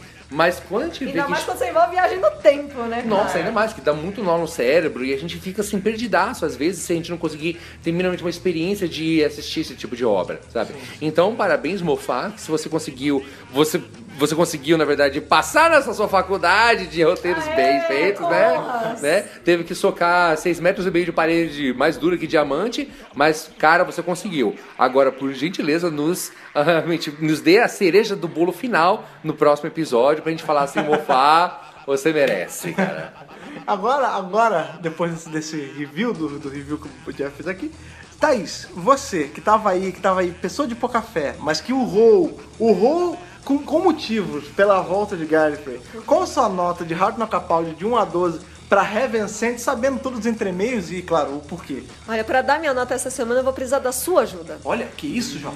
Porque você que criou o sistema de notas. E eu não sei qual é a mais alta. A mais alta é o que o seu coração mandar de, de, da Os dois. da sua- A da- gente, a, a gente deixou estabelecido que o curador era a nota mais alta. É, o curador, né? Porque você tem, você tem duas notas que podem transpassar o 12, né? É o curador, que a gente sabe que tá bem na frente, e o próprio Valeard, que a gente sabe que tá entre a 12 e a última. Que também tá pra Porém, frente. o, o, o Valeard é aquilo, a gente sabe que tá entre a 12 e a última. Então, às vezes, ele é só um nível, dois níveis, três níveis acima do, do, do 12. 12. Mas o, o, o curador, a gente sabe que é já Ele pro é o final, ultimate, cara. né, é ultimate. Over 9000! Exato, seria. Pra mais de eu 8 vou- mil. Eu vou ajudar a sua nota. A sua nota é um curador destruindo o Scouter do Vegeta na mão. Então é esse aí, pronto, tá definida a minha nota. Por que é a maior nota? Gallifrey. Desculpa, é só isso. Essa é a minha desculpa. Tem liris, tem liria, tem poesia, tem poesia. Tá bem encaixado, tá lindamente encaixado. Desculpa.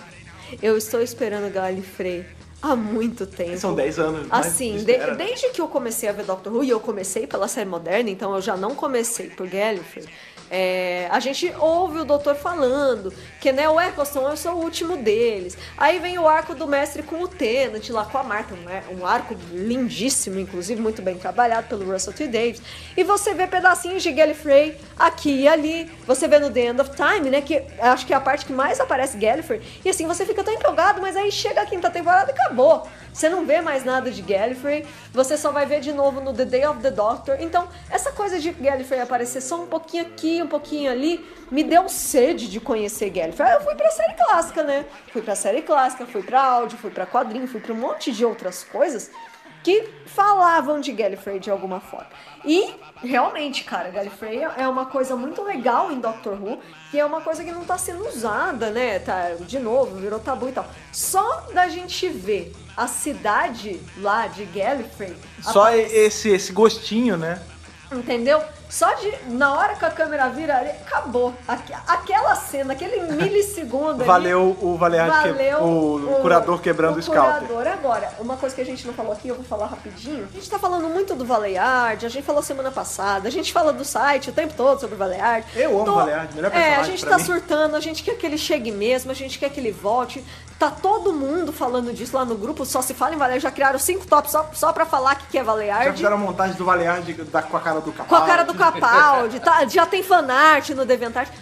Eu não sei se o Mofá vai usar essa ideia. É, Eu já vi ele falando em entrevista que ele não entendeu o arco do Trial of a Time Lord. Isso é complicado, né? Então, assim, eu não sei se vai ter Valeard. Eu acho que, assim, vai ter Gallifrey, vai ter o Dr. Locão, porque o, do- o doutor do Capaldi é meio grumpy.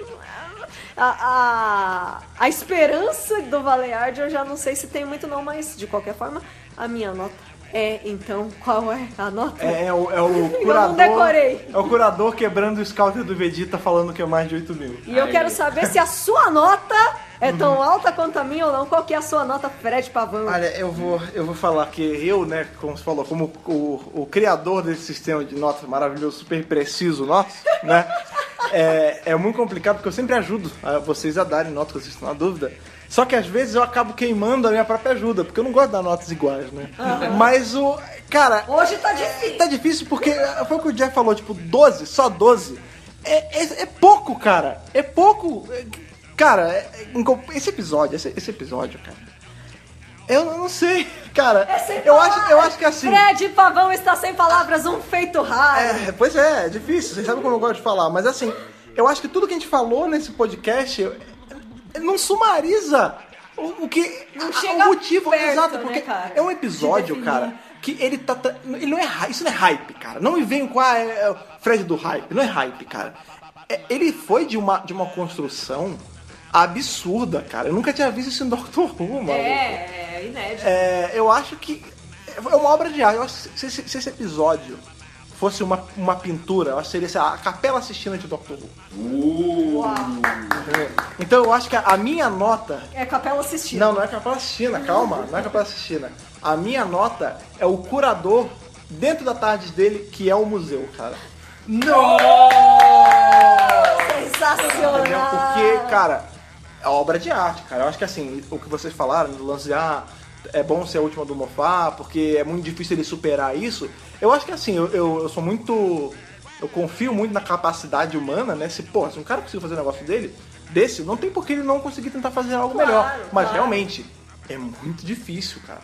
Porque sempre que a gente muda de showrunner, ele fica já, ah, beleza, é um showrunner novo, vamos dar uma colherzinha de chá pra ele, ele tá café com leite ainda. E ele vai construindo até ele fazer o ápice dele. Eu acho que esse foi o ápice do Mofá, e de novo, assim como o doutor teve que voltar a fazer, fazer, socar, uma coisa com o Mofá, cara. Ele teve que tentar, retentar, é, Ouvir crítica. ouvir muita crítica, Da mídia, entendeu? Só que, né? Não mas que fãs. bom, mas que bom que ele recebeu crítica, sabe por quê? Porque hoje ele pode apresentar um puta trabalho bom desse e ninguém pode falar um ai que tá mal feito. A pessoa tem que chegar e falar, e até a gente mesmo que criticava o Mofá e falava, ah, tava mal construído, porque tava em alguns momentos, alguns finais dele estavam cagados, e ele ia apresentar um negócio desse, cara. Pô. Isso é tipo aquele moleque. É, putz, é, Campo dos Sonhos. Eu adoro esse filme. Campo dos Sonhos. Ele tá, ele tá no topo dos meus filmes favoritos, porque ele passa muitas lições bonitas de vida.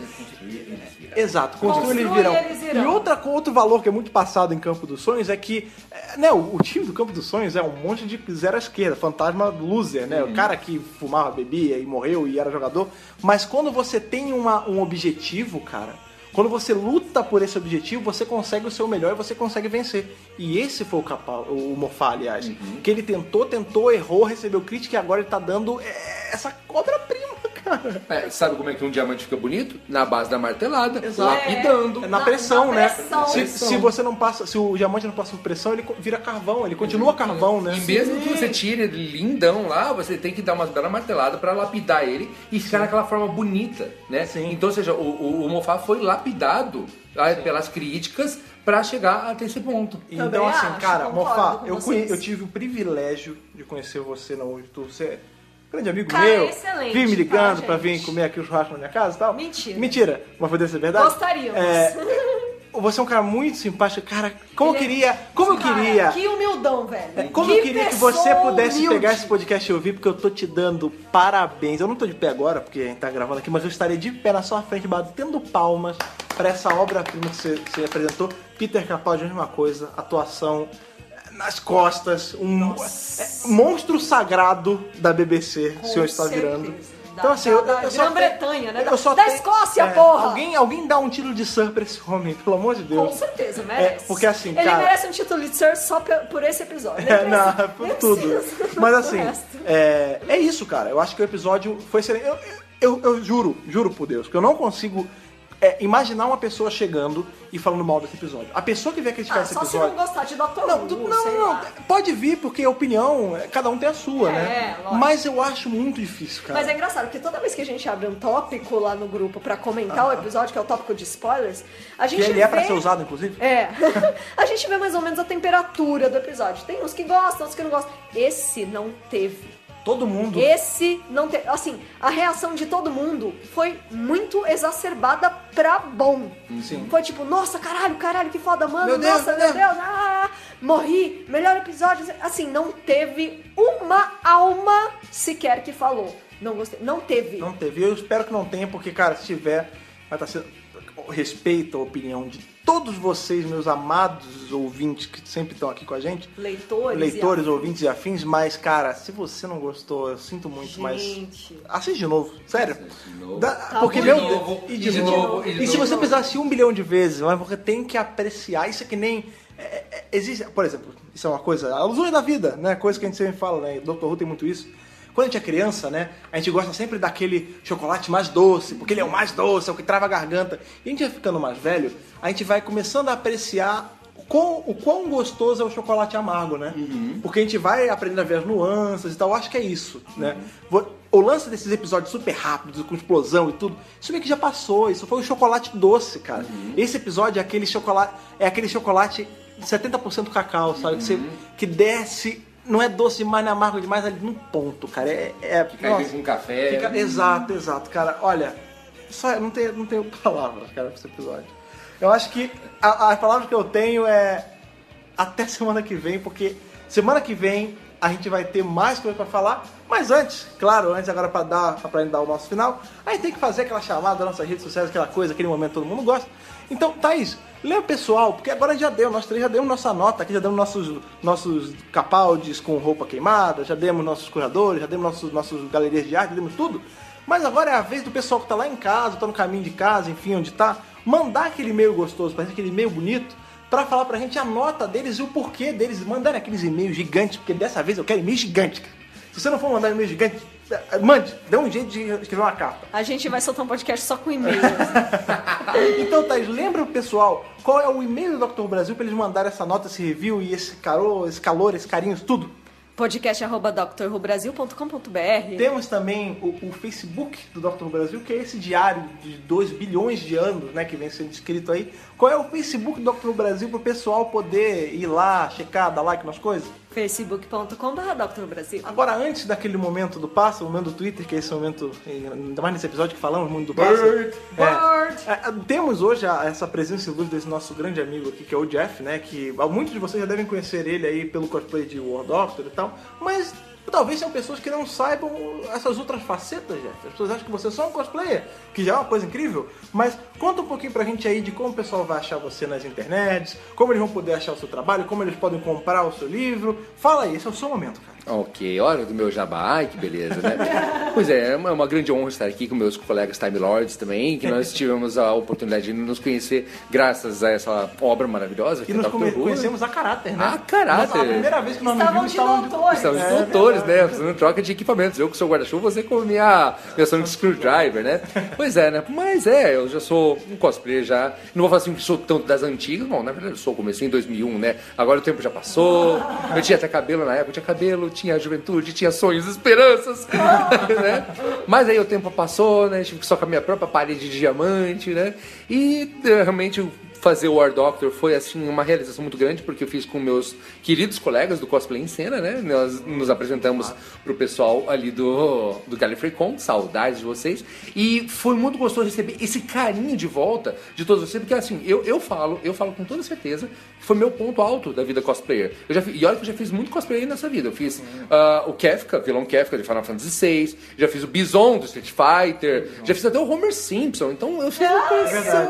Já fiz uma coleção tão grande, sabe? E todas com relações variadas. Mas acho que quando eu fiz o War Doctor, eu nunca senti tanto amor de volta, sabe? Foi uma coisa, sensação gostosa. É, é aí que sente a gente calor do fandom, sabe? É o que me completou como cosplayer, sabe? É o que hoje também me completa até mesmo como escritor, porque afinal de contas o meu, a minha obra, né, Flores de Sangue, que depois eu vou falar um pouquinho mais, ela foi di- direcionada justamente ao público cosplayer, né? Que foi onde ele nasceu, sabe? Mas é muito legal ele ver se estendendo além dele para outros grupos, outros fandoms que também são apreciadores de ótimas obras literárias, televisivas, cinematográficas. Então é, é muito legal hoje estar fazendo parte desse grupo de pessoas, sabe? É, eu espero que vocês é, queiram conhecer a minha obra, né? Meu livro Flores de Sangue, que logo logo já vai ter a sua continuação, Coração de Aço.